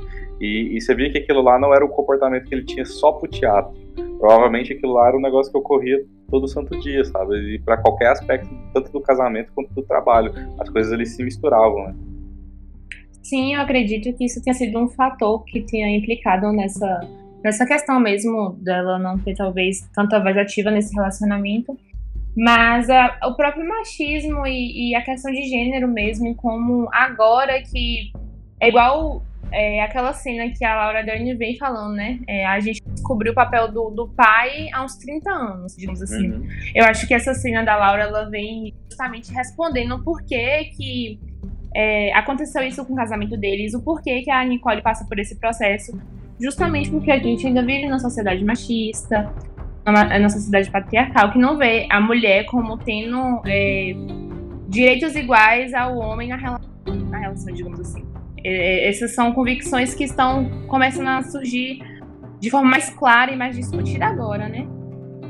Por isso que Cara, ao mesmo tempo cena... que. É, essa cena, rapidinho. Essa cena da Laura, eu, no início eu tava vendo um pouco como, como digamos assim, um biscoito. Um, vamos aqui tentar esclarecer tudo o que está acontecendo. Mas eu gosto demais, porque é realmente isso que precisa, né? Olha, é, quando ela chega com esse discurso, eu senti ali também que ela mostra muito o que, que provavelmente ela passou, né? Porque ela recebe a Nicole é, com, com essa posição de eu entendo que você é, pelo que você está passando, porque eu também passei por isso anteriormente. Então, para ela estar ali naquela posição e levando aquela, aquele discurso para Nicole, eu imagino o que, que ela também não passou no passado pra estar tá ali, né, empoderada daquele jeito e batendo no peito mesmo e falando: olha, é, a gente tem que ter cuidado ainda com o que a gente fala, porque não vão aceitar no, no, no fórum que você diga que você be, é, bebe Entende? Porque a cobrança que tem em cima de você não é a mesma cobrança que tem em cima daquele homem, que pode é, ganhar a guarda muito facilmente. Eu acho que é inclusive por causa dessa cena que a Laura Dern fala isso, que a galera tá impressionada, assim, tá gostando muito da atuação dela, né? É, é, é uma cena muito boa e que tá no time certo, assim, né? Tá na, é o momento do, do, do desabafo que ela fala do, que ela fala até um faz até um comentário sobre a Bíblia, né, do fala que o, o, pai não veio receber o filho, Jesus, não sei o que lá, tipo, aquela coisa do pai não presente. Tá? Eu, Sim, eu achei... a comparação, é, nossa, fantástico. Comparando uhum. Maria e a posição de Maria e de Jesus. Sim, sim. Achei muito eu, boa. Eu acho tem uma outra perspectiva em relação a isso. O, o filme deixa, eu acho que aberto aí para cada um absorver e somar com, com, com as próprias experiências e, e, visão de vida. É, da mesma forma que a gente estava falando que a Laura Dern podia ser a vilã por conta dela querer fazer é, é, querer colocar uma situação que às vezes não, não fosse necessária, mas é, vender aquela ideia como, como o melhor interesse para a personagem da Scarlett Johansson. É, ela pode fazer um paralelo que ela se encontrou numa situação como a dela, mas até onde está definido o divórcio. Mas a, a, a, experiência pessoal é de cada um, sacou? Então, é, ela pode ter tido uma, uma, uma, experiência ruim, ela pode ter realmente é, ter passado por tudo aquilo que ela verbalizou naquele momento, e aquilo ali está sendo uma cruzada pessoal. Ela lidar dessa forma, ela pegar esses casos, fazer essa coisa que ela faz com, a pessoa da, das cartas, de tentar colocar ela como uma amiga, como uma pessoa mais próxima, etc. e tal, justamente porque ela tem uma jornada pessoal em determinados, determinadas situações. Quando na realidade isso não se aplica a todas as situações, sacou? O próprio advogado lá, o, o, velhinho, ele fala, ele fala assim, ó, o sistema é projetado para tentar corrigir eh, anomalias. É você vê uma mãe que é abandonada, sem, com a mão na frente e outra atrás, com uma criança, por um pai que some no mundo, etc e tal. E não era esse o caso, sacou? O cara estava ali, ele estava tentando resolver, estava tentando resolver de maneira amigável desde o início. Quem partiu para o litígio foi ela, por influência. Não partiu dela, foi por influência. Aí essa esfera de influência se ampliou a partir do momento que, quando ela foi influenciada para procurar advogada, ela começou a ser influenciada pela advogada, que tinha uma opinião própria, bem concisa sobre o assunto no geral. É, não estava pegando as nuances do caso em si. Eu, é, é, é, é como eu vi, sacou? Eu acho que rolou um, uma influência ali em relação ao seguinte, ó, é que é o time é o time Scarlet, então a gente não importa o, o contexto, a gente vai tentar fazer com que você ganhe de qualquer forma, sacou? Então, Marcos, eu acho que é exatamente aí que a, pra mim a mão pesa, sabe? Pro, pro lado do Charlie. De. Não, de, não sei se seria vilanizar, mas de, de mostrar que ele é, é o cara que tava ali pra. É, tava aberto pro, pra decisão, que queria fazer uma decisão amigável e tal, mas é, pessoas são constantes, né? Assim. Eu não, eu não julgaria ela de optar por, por, por, ir, por ir por um advogado depois, é, sendo sendo é, mesmo se não for a decisão dela assim de primeira assim, mas eu acho que ela pode ser que naquele momento para ela era ideal é, tomar essa partida de, de ter advogados e tal. Para mim essa aí já, já, seria a parte que tá, já tá pesando da, pro, pro lado do Charlie, sabe? É... Eu sei. Agora eu vou, vou tentar colocar a coisa pelo lado pragmático, que é, é citado várias vezes no filme. É muito é, é, confortável, de certa forma, você, antes de dar a chance de uma conciliação amigável, você partir para o litígio, quando nesse litígio você não é a parte provedora das partes, ou seja, a, a, o maior volume econômico que vinha era por parte dele. Eu não estou dizendo o que, que causou isso, ela ter se abstido da vida profissional dela, etc e tal. Foi no momento. Quem tem dinheiro é ele. E num processo litigioso, ele paga o advogado dele e 30% do dela. A partir de, desse ponto, a decisão de levar para o litígio sem antes tentar alguma coisa amigável, eu acho que não é, não é nem debatível se, é, se foi certo ou não, sacou? Eu, eu acho foi errado. Poderia ter, poderia ter sido uma coisa tentado amigável, não ter dado certo, aí sim, brother, o último recurso é esse. Todo mundo tem que é, é, é lutar pelos seus interesses. Mas da forma como foi, ainda mais a, a estratégia da, da, advogada, deixando bem claro, não estava inocente na, na, questão. Quando ela procurou advogado, o advogado orientou ela a procurar outros escritórios para enfraquecer a defesa dele. Ou seja, você, você, quer ter a razão ou você quer ganhar a, qualquer custo, de, de, dentro de uma manobra legal, alguma coisa. Sacou? Eu não tô, eu não tô, eu não tô espantando varejeira do rabo dele, brother. Isso aí não é, não é nem debatível, não é contestável. O cara teve uma postura ao longo da vida de casado que foi literalmente o resultado da vontade dela se divorciar, sacou? O cara não teve um, um, uma postura correta. Mas então, vai de cada um aonde até cada um quer atuar, sabe? Tipo, como cada, cada um quer levar as coisas. Então, tu é... comentou desse lado financeiro, eu concordo com você. É, inclusive tem um comentário no filme que, em certo momento, eles estão insistindo tanto nessa, nesse divórcio mais é, de forma jurídica, né? De, que eles estão gastando tanto dinheiro que acaba por. Estão gastando dinheiro meio que da poupança do filho, né? Tipo, eles estão brigando pelo filho, ao mesmo tempo estão gastando esse dinheiro, que seria para ele, né? Exatamente, ele mexe na poupança da faculdade, o dinheiro lá que é da escola de teatro acaba tendo que entrar no bolo. É, é, é aquele discurso do tipo assim: a gente está entrando numa briga para dividir um dinheiro, quando que para a gente poder gerar essa briga e saber quem vai vencer, vai gastar todo o dinheiro. No final das contas, a gente não vai dividir nada porque não vai sobrar nada para dividir, sacou? Uhum. Então, antes da gente.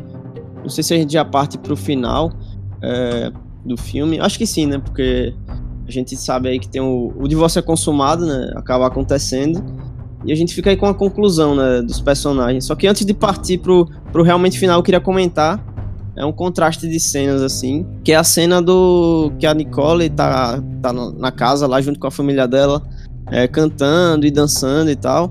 E em primeiro momento é, que eu vi o filme, quando a gente vê na Netflix, gente, pelo menos na Netflix, a cena do filme não é legendada, né? Do, do, do, da cantoria, quando ela tá cantando. Então, se você não é fluente, a pessoa talvez não pega aí o, o texto do, da música, o, os versos e tal. E em contraste, é, que, é uma, que é música de, de um musical, né, na verdade. Em contraste, tem a cena do, do Charlie num bar, cantando aquela música lá do Be Alive, que, é, que também é de musical. E mais uma vez não tem a, a legenda, né, da Não, letra. Que tanto que o filme acabou, depois eu fui pesquisar e fui ver que, que se trata do, de uma coisa do solteirão vivendo em Nova York, sabe? Apesar de no filme ele ter se mudado pra Los Angeles lá, nesse final, né? Mas eu acho que a Netflix poderia ter, ter, tido a escolha de colocar, sabe, a legenda na, na música. Eu acho que acrescentaria, pelo menos pra mim que não, não sou fluente em inglês, eu acho que seria uma, uma experiência ainda melhor. Somebody force me to care. Somebody make me come through. I'll always be there, as frightened as you, to help us survive. Being alive. Being alive. Mas se vocês querem comentar um pouco disso também, mas partindo pro final, que é que vocês acharam aí de, da conclusão dos personagens? É, vocês acharam que foi um- uma conclusão justa pros dois? Que os dois acabaram bem, é, tanto entre os dois e tanto individualmente? O que é que vocês têm aí pra comentar? Cara, o, o final, ele, ele tem um problema que, assim, é, ele é real, ele é real. Acontece, às vezes, acontece. Mas, na maioria das vezes, não é assim, né, cara? Talvez ele, ele tenta vender um pouco pra gente que é possível manter aquela amizade, ali, aquela proximidade. E não sei quanto, com quantos por cento das pessoas conseguiriam fazer algo do tipo, sabe? E, é claro, acaba que é um finalzinho feliz, assim, meio agridoce, né? Agrada a gente. Mas, mas talvez ele, ele fosse pegar mais no calo das pessoas, assim, se ele fosse um final mais, mais pesado, sabe? É, vocês acharam que aquela cena da que o, o garoto lá, o filho do, do casal, tá lendo a carta e, e o Charlie passa, aparece pra ler, vocês acharam meio uma alternativa de roteiro um tanto forçado ou vocês acham que, que foi válido? Não, cara, foi, foi válido, inclusive. Foi que. Eu acho que talvez é uma das cenas mais emocionantes do filme, assim, pra falar a verdade, né? Eu acho Não, que a eu não digo que... nem pela representação da cena, mas sim pelo. Como ela acontece, sabe? Tipo, por que o garoto estaria lendo ali, sabe? É, eu me perguntei isso também, assim, do nada ela tava com essa, esses papéis de tantos anos atrás aí em cima da cômoda. Assim, do nada, pô. Claro que fica muito bonito. Quando a gente assiste, é emocionante, mas eu também fiquei me perguntando, assim, em qual contexto. Ele simplesmente achou esse pedaço de papel em cima da cama, ela tava lendo. É uma Mas, manobra do melodrama que ele utiliza, É, né? Mas pra mim não fica tão convincente, fácil assim, de, sabe? de, de, de utilizar, né? É, a Como- justificativa. Apesar que eu, eu acredito que. Eu até pensei em, uma, em um, em um alternativo pro filme. Tipo, no início a carta poderia ser lida só sobre. Sobre ele, assim, né? Ou sobre ela, no caso. Sim. E ele, e ele só descobriria o que ela escreveu na carta nesse final aí, nessa mesma cena. Eu não sei se ficaria mais impactante, assim, já que a gente não saberia. A gente estaria escutando a. é, lendo a carta junto dele, né? Que. Aham. Eu não me importei, não. Eu pensei que, tipo assim, criança, cara, criança mexe nas coisas dos pais e tal. Às vezes ele mexeu lá, achou e tava lendo. Foi coincidência que foi naquele momento pra gente. Mas, assim, se você pensar que passou muito tempo, não é exatamente uma coincidência. Em algum momento o menino ia achar aquilo lá mesmo e ia ler. Assim, pra mim funciona ela, é, a carta sendo lida no início, porque eu particularmente fiquei muito curiosa pra saber o porquê, um- assim, é, um cara sendo tão bom, já que ali Uhum. só tinha elogios, né? E ela tava querendo se separar dele. Eu fiquei nessa Isso. tensão, né? Aguardando aquela cena que é no qual ela conversa com a Laura o motivo da separação. Mas é, não tiraria do início, eu, eu manteria ainda a carta no início. Eu acho que tem, tem uma licença poética ali. Eu acho que também não, a carta não, não apareceu ali do nada. Eu acho que é uma solução de roteiro para dar estrutura do que representa o final ali. O final é, é aquilo, tentou, tentou se ajeitar da melhor maneira possível. Eu acho que vai, vai, vai de encontro também ao que é dito em relação à carta no início do filme, a própria explosão do, do, do Charlie lá, quando ele chora e fala coisas que ele. com raiva lá na hora da raiva. É, e faz meio que um contraponto. Ela escreve essa carta apontando uma série de qualidades dele, é, meio que é, elogiando ele. E quando ela é questionada sobre a carta, ela fala que não queria mostrar a carta porque ela não, não acreditava no que ela tinha escrito. Uhum. Ela fala isso no momento de raiva e ela acaba, no caso, o filme, o final do filme mostra que ela realmente acreditava que estava na carta. Então, quando ele explode lá, fala que queria que ela morresse, o caramba, ela, ele também, no momento de raiva, no momento de pressão, ele falou coisas que ele não acreditava. Tanto que ele se arrepende logo em seguida e ela entendeu Uhum. muito bem o que aconteceu ali, sacou? Sim. Cara, e mais uma cena incrível do, do Adam Driver, né? Quando ele tá lendo a carta ali emocionado. Aquele, aquele queixinho tremendo dele ali é chamando o Oscar, né? A gente até vai comentar um pouco disso mais à frente, porque, porque tipo, por exemplo, eu, eu nesse momento eu tô aqui gravando e na minha, na minha porta aqui no meu quarto tem colado o cartaz do, do- dos últimos Jedi, né? E tem o Adam Drive no, no- como Kylo Ren. E, tipo, a gente conhece o, o Adam Drive além do Star Wars, né? Ele, a gente tem ele no, no Patterson também, é, no- que, não, que foi esnobado, né, esse filme. Muito bom, nossa. Ali, até então, era a minha interpretação Sim, favorita sim. dele. Mas Até então era, era, era a maior interpretação dele, verdade. era, sim. E ele foi indicado também com Infiltrado na Clã. Mas, Sim. cara, no, no- agora no História do Casamento, se, se não for o ano dele, pelo menos pra mim é a maior atuação do ano, assim. Cara, se não for o ano dele agora, eu não sei o que é que mais acontece depois, sabe? Ah, não, eu acho que aquela, aquela cena do, do irlandês no telefone bate, bate a da carta, cara. E eu já acho que tem aí umas duas cenas aí no, no- Joker aí que fazem frente aí com o nível de atuação tanto do irlandês quanto do, do, do, Uhum. São, são, são gêneros diferentes, são, são, Não. contextos diferentes. Tem Mas que ser a categoria é a mesma, né? É, o problema é esse. Aham. Só, pra, só pra gente não perder o, o foco aqui, já já a gente comenta aí da- das atuações. É, tem, tem as- falando sobre a cena final, a gente já vê que a, a Scarlett encontrou um novo, novo pai, um novo amor, né? É, que é um cara. Primeira, primeira vez que a gente vê assim, já parece um cara legal, né? Um cara simpático. E a gente vê que ela já tá um, mais resolvida, mais, mais feliz também, né? E- Sim, sim. do qual ela anuncia. Sucesso, né? Tipo, Aham. E tem inclusive a cena que ela anuncia que foi premiada, né? E o Charlie pergunta se. Pergunta não, ele afirma, ah, que legal, como atriz, né? ela não, como diretora, né? Que é uma coisa que ela almejava também. E que pra ele não parecia que não era possível, né? Acho que ele nem via ela nesse espaço, né? Aham. Ele nem Ela, Quando a ela gente- fala isso, ela, ela- ela tem uma cena lá, logo que ela começa a fazer a, a série, que a. Eu acho que. Eu, não- eu não me lembro se É, é uma produtora. a começa- produtora lá, e Isso. ela fala exatamente isso. Ela fala, ah, os anos foram passando, ele sempre falava que era a próxima peça que eu ia dirigir, era a próxima, e, eu Isso. e essa próxima nunca chegava, né? Aham. E tem a cena final, que é realmente a final, que é quando ele, ela. Eu acho que a. Eu acho que é no, depois do Halloween, não. Eles estão vestidos, né? Que, que ele chega na Sim. casa e ele se veste de fantasma. E eles de outras fantasias lá. E eles vão se despedir. E ela fala que o garoto pode ficar com, com ela, né? nesse dia. Apesar de não ser o dia dele, Dele. ficar e tal. É. Vocês não acharam estranho o, o- ele Ah. tá vestido de fantasma junto com a família, não? É, o cara. É aquela coisa do, dele ser apagado agora, né? Tipo, é, dele, dele ser uma tá- assombração ali pra É, família, de, sabe? aham, de ser invisível na, naquele. Naquele lá, né? Tipo, ele já foi, já foi algo, já foi da família, mas agora vai um acabar apagando aos poucos, né? Eu lembrei bastante de daquele A Ghost A Ghost Story, né? Story. Aham. É, É. verdade. Aham. E, tipo, nessa cena, é, quando ela. Ele tá com o garoto na- nas costas pra levar pro carro, ela percebe que o cadastro dele tá desamarrado, né? E ela vai lá pra ajudar, tipo, amarrar. E já remete a essa coisa do, dele ser dependente dela e de estar nessa rotina do. Sim. de estar acostumado, né? De, de viver com ela, assim, de, Do cuidado. do cuidado, é verdade.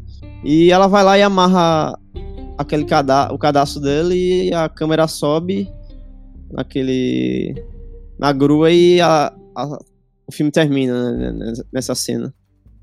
Ele chegando na casa, vendo o, o filho brincando né, com, a, com a avó e com o namorado da mãe, é, é- é um, um entendi- um dos entendimentos que ele não. Acho que ele não tinha tido até aquele momento em relação a todo o processo de divórcio. Ele Quando entendeu que caiu, ela. né? É, quando a ficha caiu, não. E ele entendeu que ela é, continuou com a vida, sacou? E, tipo, continuou bem. Achou um cara legal, um cara que, principalmente, eu acho que a preocupação dele como pai é um cara que era bom para o filho dele, tanto que o contexto ali eles estavam brincando, de, Brincando. com a arma, etc e tal. Ou seja, é tipo assim, eu entendi E, e ela acertou, sacou? Aí depois Sim. vem a, a questão da, da, da, da, fantasia lá, de, de brigar com fantasia. Eu concordo com o Arthur, não tinha, não tinha tido essa sacada até agora, mas eu acho que tem, tem tudo a ver em relação a ele ser um outsider ali agora. No caso, é, aquela não é mais a família dele. É, é a ex-mulher dele, a, o filho dele e a família, uma parte da família do filho dele. Ele não faz mais parte daquele contexto. Eu Sim. acho que é, é, é, é o que todo mundo estava tentando é o ponto que todo mundo estava tentando achar desde o início, que é, é, é, ter uma relação amigável, sacou? Eles entendem que eles se gostaram e tal, tiveram, construíram uma família, vão se amar pro resto da vida, mas não mais como homem e mulher, vão se amar como pessoas, sacou? Como o pai da, do, do, meu filho e a mãe do meu filho. E em relação a, a, a ela dar aquela surpresa para ele, é, ela falar que ela tá dirigindo, eu acho que ali é onde ele realmente entende toda a motivação dela, que até então ele achava que era capricho. Ele falou assim, na cena da discussão lá no quarto, ele, ele fala que, não, você só. Você, o teu negócio é ficar insatisfeita. Se você está insatisfeita com uma coisa agora, você vai, vai arrumar outra coisa para ficar insatisfeita depois, sacou? Ele não levava a sério que ela tinha motivações genuínas para tá querendo se separar, porque ela realmente queria tentar alguma coisa para ela, etc e tal, e ali é a prova de que ela realmente queria e ela conseguiu, sacou? Então, Isso. Então, tipo assim, eu entendo, eu meio que dou razão para ela de ter, de, de, ter querido, de querer se separar, sacou? Bom, vocês querem falar mais alguma coisa antes da gente partir para próxima tópico da pauta? Sim, é, vocês não comentaram, e aí como, como eu fui ver o Kramer vs Kramer depois, eu, eu acabei é, percebendo que essa cena talvez seja uma referência, né? Que é uma cena que tá todo mundo comentando também, que quando ele vai visitar a Scarlett já, na, já numa casa nova dela, e era um dia. É, era um dia em que ele cuidava do filho deles, né? E ela pediu ajuda com o portão que estava estragado. E aí os dois Sim. fecham o portão junto ali, é como, como tipo, selando a separação ali dos dois. É uma cena um tanto poética, né? E aí tem um, algo muito parecido no Superman vs Superman também, só que com a porta do elevador, sabe? Faz, faz mais. Tem. Uhum. Faz mais ou menos o mesmo sentido, assim, sabe? É, é, essa pra mim foi uma das cenas mais marcantes do filme. Acho Sim. que quem, quem for assistir o filme e não tiver assistido ainda, estiver vendo o podcast aqui, dá uma prestada né, né, nessa, filme, nessa cena, como é que ela é construída, assim, que eu acho aquilo lá. Outra cena que, que para mim fez um contraste com essa de, de fechar o portão é a cena que o Charlie vai levar o filho pro dentista. E eles estão lá meio que. Ele meio que segura a mão dos dois pais. E meio que tem aquela. aquela briga, né? Um puxando de um lado, um puxando do outro, né? Não sei se vocês repararam nisso.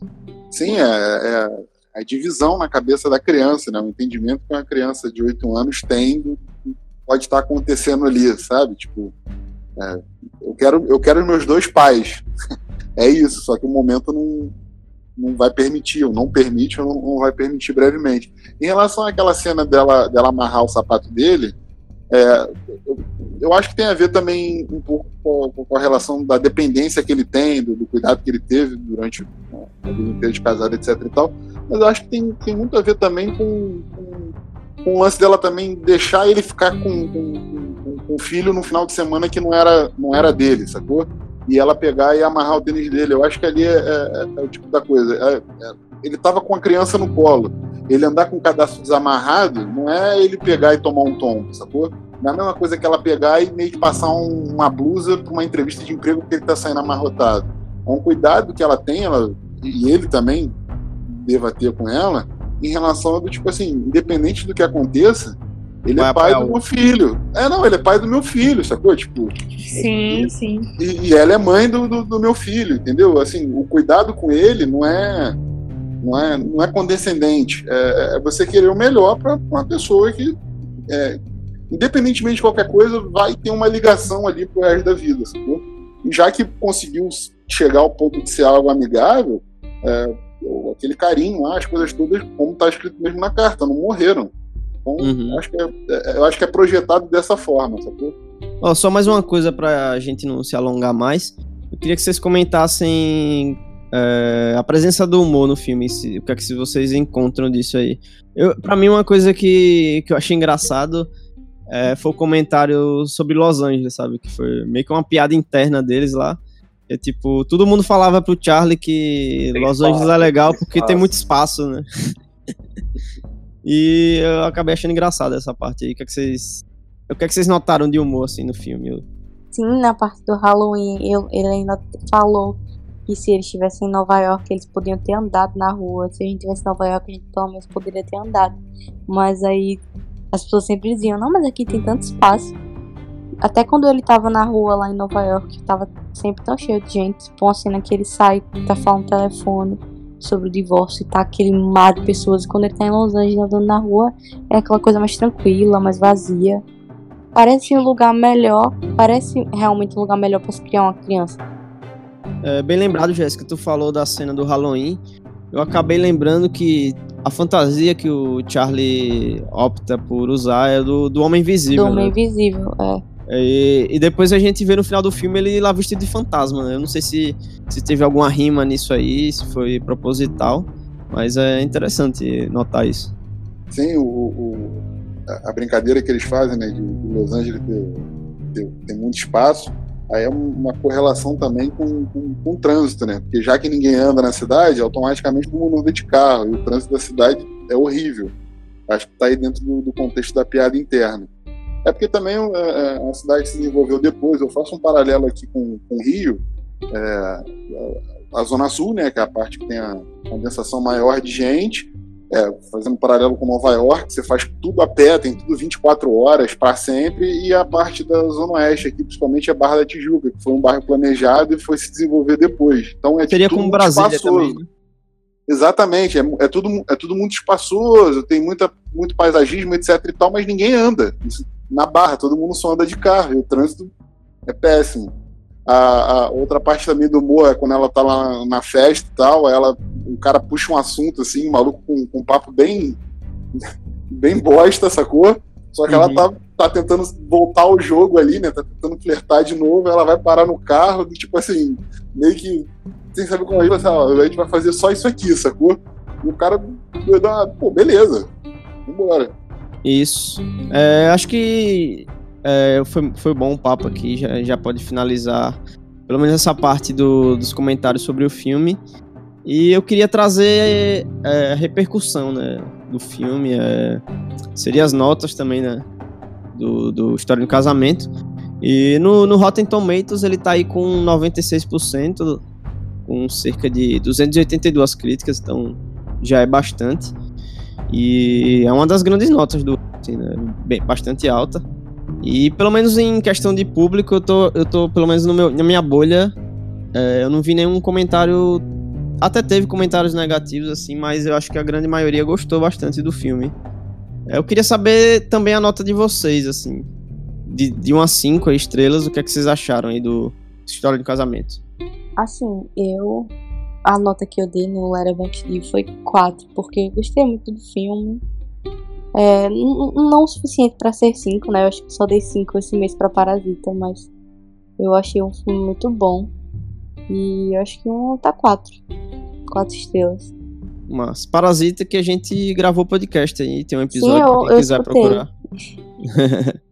É, minha nota, eu também acredito que seja 4, pelo mesmo motivo. Eu gostei do filme, mas não tanto assim pra dar 5. Tive algumas questões uma ou outra, mas não, não foram questões assim, que me fizeram não gostar do filme. Pelo contrário, né? É, é isso. É, isso também, gente. É, Não, não é 5, porque não é nem de, de perto assim, o melhor filme do ano. Tem coisas memoráveis aí, que são as atuações, né? E que vão ficar marcadas. Eu acho que talvez a gente tenha gostado mais do filme por conta das atuações mesmo. E se, se eu for comparar com, com o Kramer vs. Kramer, que foi o que eu trouxe aqui algumas vezes durante a conversa, ele é muito melhor que o, que o Kramer vs. Kramer, que ganhou o Oscar de, de melhor filme, né? É porque ele parece mais palatável, né? Exatamente, exatamente. E assim, como o outro ganhou o Oscar de melhor filme, eles são bem parecidos, de repente esse aqui tem uma chancezinha de levar mais coisa também. Também dou quatro estrelas. né, a qualidade em alguns aspectos é indiscutível, como atuação.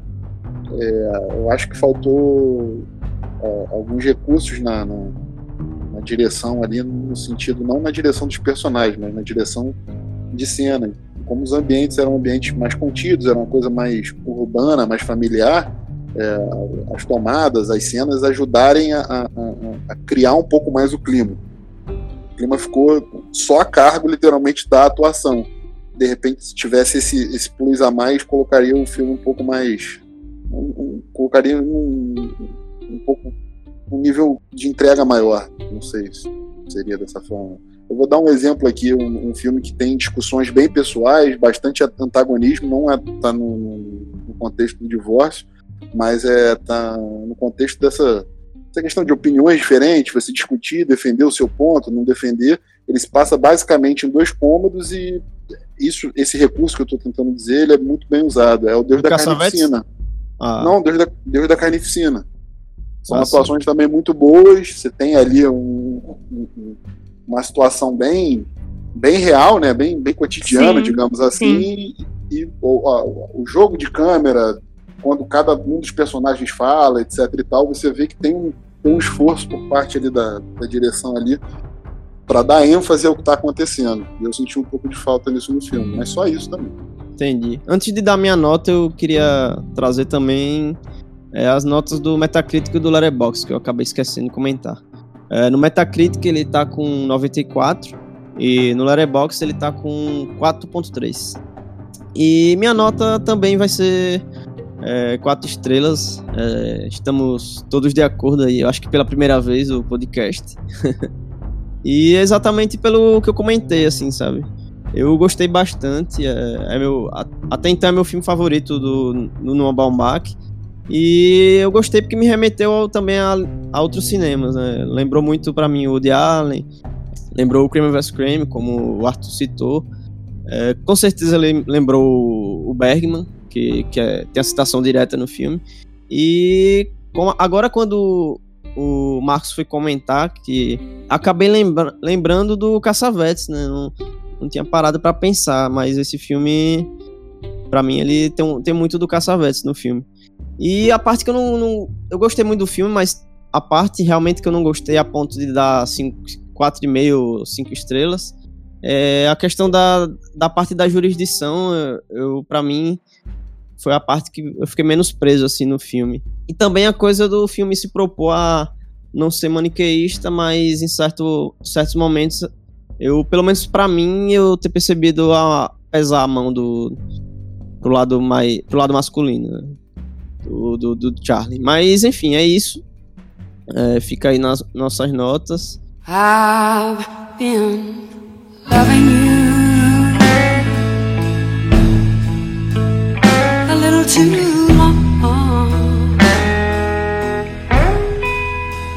E vamos agora falar sobre é, as chances do Oscar no filme, né? Um comentário bem rápido, assim, só pra gente ter ideia do, como é que esse filme vai chegar aí nas premiações. Até porque a gente vai se. Nas notícias, quando a gente for falar das notícias, a gente vai falar um pouco desse quesito. O que é que, se, o que, é que tu pode comentar aí, Juliana, sobre é, história do casamento aí, como é, que esse, como é que esse filme chega pro Oscar? Quais são as previsões? Eu acho que já pode garantir pelo menos as cinco principais né, categorias: o melhor filme, melhor diretor, melhor roteiro, melhor ator e melhor atriz. Aí entra é, a Laura em atriz coadjuvante. Deve aparecer também melhor trilha sonora. Essas são as que eu acredito que, que com certeza é, pode aparecer. E roteiro o, no, no sim, caso, né? sim, roteiro também com certeza. Eu acho que tanto é que assim já tem saído algumas notícias de associações e algumas premiações e a grande maioria das categorias de roteiro ele vem vencendo. Quando não, quando não ele não ganha, quem ganha é Parasita. É verdade, eu acho que o filme vai chegar bastante forte aí no Oscar. Talvez seja um filme aí com mais indicações. Apesar que o irlandês provavelmente terá mais, né? E é, eu acho que o irlandês, em termos de de indicações, eu acredito que o irlandês ele venha com mais indicações, principalmente pelas questões é, das categorias. Justamente. Justamente porque eu acredito que é, História de Casamento ele não tem tanta força assim nas categorias técnicas quanto uhum. o irlandês. Porque é um filme que não, não assim, ele faz as coisas direitinho, né? Mas ele não, não vai além do direitinho. Sim, justamente, né? justamente. Isso. Aquele outro é o 1917, por exemplo, que deve chegar aí com tudo nas categorias técnicas. Mas o História do Casamento é um filme bem forte, assim, pra pescar roteiro, né? Porque. Sim, sim, com certeza. Deixa eu até ver aqui, é, porque eu acredito que dos indicados vai ser ele. É, entre Parasita também, que é um filme que tá com a campanha bem forte aí. O roteiro do Talvez. Tarantino também. Sim, Eu acho que é a categoria. eu- na verdade, eu acho que a categoria com mais chances, pelo menos pra mim, deles levarem é melhor ator. Porque eu não vejo o, o, o Joaquim Fênix fazendo campanha, sabe? o Joaquin Acho que Phoenix isso vai acabar pesando. Fazendo, não está fazendo campanha, né? Então, ele meio que. Ele tá cagando pra campanha. Tipo, a- É. a, campanha que vai ser feita é por parte da Warner. Sendo que. Já, aí pelo lado do Adam Driver, ele tá indo pra tudo que, é, que a Netflix Tudo, coloca, tudo, né? Ele tudo tá que participando de tudo. todas as sessões, todos os eventos que tem, ele está presente em absolutamente tudo. Uhum. Só que aí a gente. É porque eu não sei, esse ano tá, tá muito acirrado. Não, não- acho que não dá pra afirmar nada, né? Porque tem outros Sim. atores aí que também podem roubar. É, sem falar que assim, é bem difícil a gente prever um vencedor, porque com base nas premiações passadas. Ano passado, uma hora dessa já estava muito claro que a Glenn Close ia ganhar. Quando chegou na hora, deu Olivia Colman. E o Rami Malek também ganhando também foi É. uma surpresa negativa. Mas os, em termos de, de indicados na categoria de ator, é, já tem alguns que são alguns dos mais favoritos, que Uhum. seria o Adam Driver, o Joaquin Phoenix por Coringa, o Jonathan Price por Os Dois Papas, o De Niro, ele é um dos favoritos, né, por Irlandês, só que ainda assim, é, tem outros dois que são mais favoritos que ele, que me fugiu agora, mas foram os indicados ao Globo de Ouro. Os mesmos indicados. Pronto. É, Então, já, já que a gente vai falar sobre Globo de Ouro, é, vamos adiantar, porque inclusive é nosso. É uma das notícias que a gente vai trazer hoje. E eu queria Sim. que você falasse pra, pra gente o, como foi, né, o- os indicados aí do Globo de Ouro. Então, o filme mais indicado ao Globo de Ouro História de um Casamento, né? Com seis indicações, entre Uhum. elas é, melhor filme de drama, melhor ator, melhor atriz, melhor atriz coadjuvante, melhor roteiro e melhor trilha sonora. O segundo filme mais indicado foi Era uma Vez em Hollywood, com cinco indicações, juntamente com o Irlandês, que também teve cinco indicações. Hum. E Coringa recebeu quatro indicações. E foi uma surpresa, assim, Sim, ver ele sim. com todas as indicações, né? Uhum. E os indicados, é, no caso em melhor ator de drama, que seriam os favoritos para o Oscar, além do Adam Drive do, do, do Joaquin Phoenix e do Jonathan Price, é o Antônio Bandeiras por Dor e Glória e o Christian Bale com Ford versus Ferrari. Aí Isso. corri por fora o Adam Sandler com Uncut Gems e o De Niro com o Irlandês.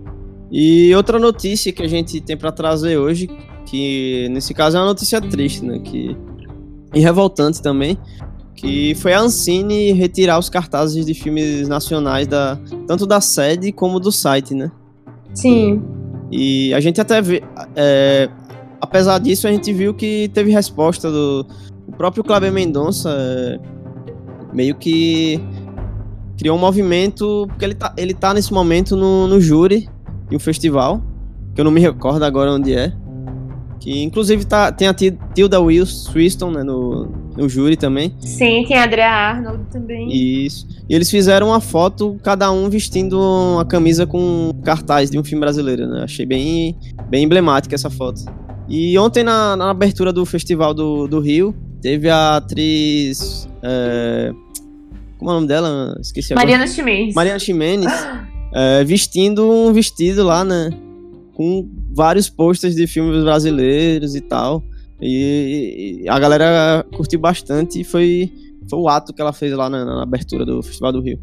É, só mais um adendo também para finalizar a questão das premiações. Também saíram os indicados ao Critics' Choice, Movie Awards. E o filme, né, o História de um Casamento, conseguiu oito indicações, que foram de melhor filme, melhor ator, melhor atriz, melhor atriz coadjuvante, melhor elenco, melhor diretor, melhor roteiro original e melhor trilha sonora. Então, basicamente, foram as mesmas do Globo de Ouro, Sim. só que com a melhor. É, com a de melhor elenco também. A gente tem que é comentar. é, a gente comentar a ausência de, de mulheres, né? De ouro.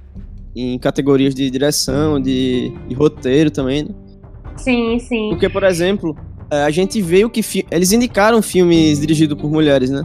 Mas não, não, não contemplaram na direção, né? O que é irônico. E nos surpreende, né? Assim, Repetindo a mesma coisa que fizeram no passado. Aham. E isso acabou até criando um, um certo. uma certa discussão na internet, eu acabei acompanhando, que um. Não se engano, foi um produtor americano, ou algo do tipo. Ele, ele meio que achou que que poderia criar uma solução para isso. Que, que para mim não, não é a solução, que é a de dar categorias é, específicas para mulheres. Tipo, terá, iria, iria ter a categoria de melhor diretora e e pronto, sabe? Ele acha que isso iria sanar, mas eu acho que a- é a alternativa mais preguiçosa, pelo menos pra mim, não- sendo que é isso aí tem que vir da a gente sabe que é mais estrutural e que tem que vir da questão dos produtores da, desses caras, né, que decidem quem vai ou quem não vai. Sim, é uma, é, essa é uma solução que todas as vezes que é, o tema de, de mulheres não sendo representadas, é, na- tanto na direção quanto na questão do roteiro e em outras categorias, todas as vezes que entra essa discussão, alguém surge com essa alternativa de criar uma categoria como assim, ah, então vamos tapar o buraco aqui criando essa cota de categoria só para as mulheres, né? Já que não estão reconhecendo elas na, na categoria de direção mesmo, vamos criar uma à parte. É tentar, é tentar resolver o problema, entre aspas, nivelando por baixo. Teve até um. um- o Chris Rock, quando, quando apresentou né, o, o Oscar, ele fez até uma brincadeira com isso. O certo seria é, a própria extinção da, da categoria de melhor ator e melhor atriz, né? É, a categoria deveria ser melhor atuação. É, ele faz até uma brincadeira com, com a Meryl Streep, falando assim: não, não, vou segurar um pouco aqui minha atuação, porque talvez outra pessoa entendeu? Não, não faz sentido. A, a direção é a mesma coisa. Você não tem o porquê fazer essa divisão, porque vai ser premiado ali que vai ser contemplado é a competência. E o gênero tem influência nenhuma em relação a isso. E eles sempre dão um jeito de falar, ah, porque não teve filme dirigido por mulher com notoriedade bastante para ser indicado. E esse foi um dos maiores anos que, na verdade, teve muitas mulheres é, reconhecidas, né? Inclusive, uma das próprias diretoras, a diretora de Honey Boy, que é a Alma Harrow, ela tweetou no dia das indicações do Globo de Ouro com o nome de todas as diretoras que fizeram filmes que tiveram destaque durante a temporada em outras é, premiações ou em associações de críticos Sim, e sim. ainda assim ficaram de fora. Cara, dá pra falar. É uma lista extensa. É uma lista extensa. Tem a Lulu Wang, tem a Matt Diop, a Greta, Olivia, Olivia Wilde Wilde, também. sim, Lorine Scafari, a Marielle Heller. Tem Uhum. muita gente.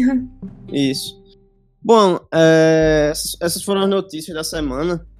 Agora, para finalizar, eu queria que vocês deixassem recomendações aí de filmes ou séries, é, caso vocês tenham, os ouvintes. Então, o que, é que vocês têm aí para recomendar? Não, então eu vou aproveitar o finalzinho aí pra recomendar um filme mais antigo que me veio aqui na cabeça, que eu acho que é, dois, vou falar dois filmes na verdade, que são dois que eu gosto bastante e que eu, eu não, não, não vejo muita gente falando sobre, apesar de serem, serem filmes bem cultuados aí. Um é o Enigma de Outro Mundo. A maioria das pessoas já deve ter ouvido falar, mas quem não viu, assiste. E o segundo seria Fargo, que tem até uma série na, na Netflix que, que meio que dá continuação pra história, assim, e que é muito boa também. É, hoje eu vou indicar o filme Entre Facas e Segredos. Eu assisti hoje, né? é, por milagre de Deus, veio pro cinema da minha cidade. É dirigido pelo Ryan Johnson. É uma pegada de mistério com, com drama, assim. Um elenco bem estrelado, assim. O Chris Evans, de Armas, Daniel Craig, Tony Collette, Jamie Lee Curtis. E ele teve três indicações ao Globo de Ouro, que foi é, melhor filme de comédia musical musical. É, melhor ator em comédia por Daniel Craig e melhor atriz em comédia musical para Ana de Armas. Então é um filme que eu me surpreendi, ele é bem divertido. Ele é, ronda assim em torno de um mistério, de um assassinato. E já no início do filme meio que esclarece o que aconteceu e eu fiquei muito curiosa para saber como que ele iria se sustentar, né, durante duas horas de filme. Eles conseguiram fazer isso de uma forma muito bacana. É, eu vou, vou reforçar o que você disse. Eu assisti o filme também, assisti o filme numa cabine. É, o filme surpreende ao longo do filme inteiro. É, você acha que você resolveu o, o, a, a, problemática várias vezes, você se engana várias vezes. Ele bebe algumas fontes ali bem claras, mas isso não, não tira é, o mérito nem a atmosfera de nada. O elenco estrelar aí, a gente fez até um comentário há um tempo atrás que é uma farofa, mas é aquela farofa boa um super Isso. divertido. Uhum. É, aproveitando aí a pegada da comédia, eu vou indicar um, um filme com o Adam Driver fazendo comédia. É um filme com, com bastante da cultura americana, é, em relação a sotaque, em relação a comportamento. É o Logan Luck. É com Daniel Craig, com Shane Tatum e com, com Adam Driver. É uma comédia pastelão aí, mas da, da melhor qualidade. E séries aí eu vou indicar, já deixando o gancho aí para um, um podcast que a gente vai fazer, é o Watchmen, da, da HBO. Para quem gosta do material original, tá, tá super fiel ao que foi estabelecido. A, a história nova que está sendo contada, né, a extensão do universo, tá muito boa, muito boa, muito bem amarrada, muito bem feita.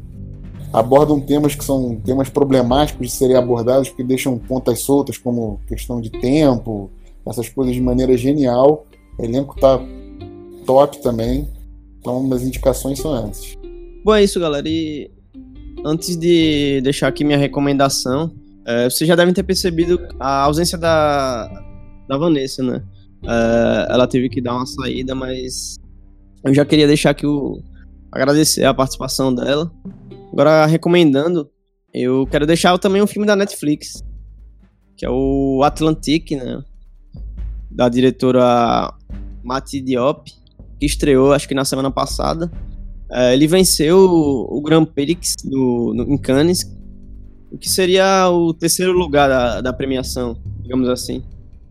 É, tipo, sendo o primeiro a Palma de Ouro e segundo o prêmio do júri, o qual o Bacurau acabou vencendo ali, né, no empate. E Atlantic é um filme que eu vi e eu gostei bastante.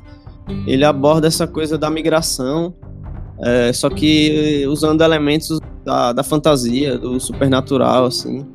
É, o que me acabou é, me remetendo o filme brasileiro As Boas Maneiras, é, nessa questão de usar fantasia, é, o cinema de gênero para fazer um discurso social, sabe? E é esse filme aí que eu quero deixar recomendado. O Atlantic, vocês podem assistir lá na Netflix queria indicar This Is Us, que é uma série que eu amo muito de paixão, uma das minhas séries preferidas. Que eu acho que ela trata da família em vários âmbitos diferentes, de formas diferentes. De uma forma menos pesada, bem leve, na verdade. Às vezes, na, na maioria das vezes. Mas ainda assim eu gosto como ele, ele trata das diversas relações, marido e mulher, mãe e filho, irmãos, é, amigos. Gosto muito. Bom, enfim, é, finalizando aqui mais um episódio, episódio de número 7, né, sobre a história do casamento. E vocês podem conferir aí os nossos episódios passados. Se você gostou, se você quiser mandar um feedback aí, ou quiser até mesmo complementar essa conversa, falar sobre o, que você achou do filme, você pode mandar um e-mail para cineramacast.gmail.com. É, você pode ouvir o nosso podcast é, no cineramaclube.com.br podcast também pode ouvir no Spotify, no iTunes, no Google Podcasts e em outras plataformas aí. E para finalizar, eu queria agradecer a presença dos participantes e também das convidadas, né? Apesar da, da Vanessa ter, ter saído antes, queria agradecer a presença da, da Jéssica. Foi muito legal um bater o papo participar. aqui com vocês. É, espero, espero ter sua presença em episódios futuros também. Ah, eu adoraria, eu adoro o podcast de vocês. então é isso, pessoal. É... Valeu mesmo. Foi muito bom o papo. Se vocês quiserem deixar um recado final aí. Bom, o recado é assistam História do Casamento. Falou, galera. Até a próxima aí. Falou, gente. Assistam filmes brasileiros aí, aproveitando pra não deixar a Ancine morrer. Isso aí, por favor, Importante. gente. Fortaleça o cinema nacional. Isso, isso. é isso, galera. Valeu, valeu. Tchau, gente. Tchau. Tchau.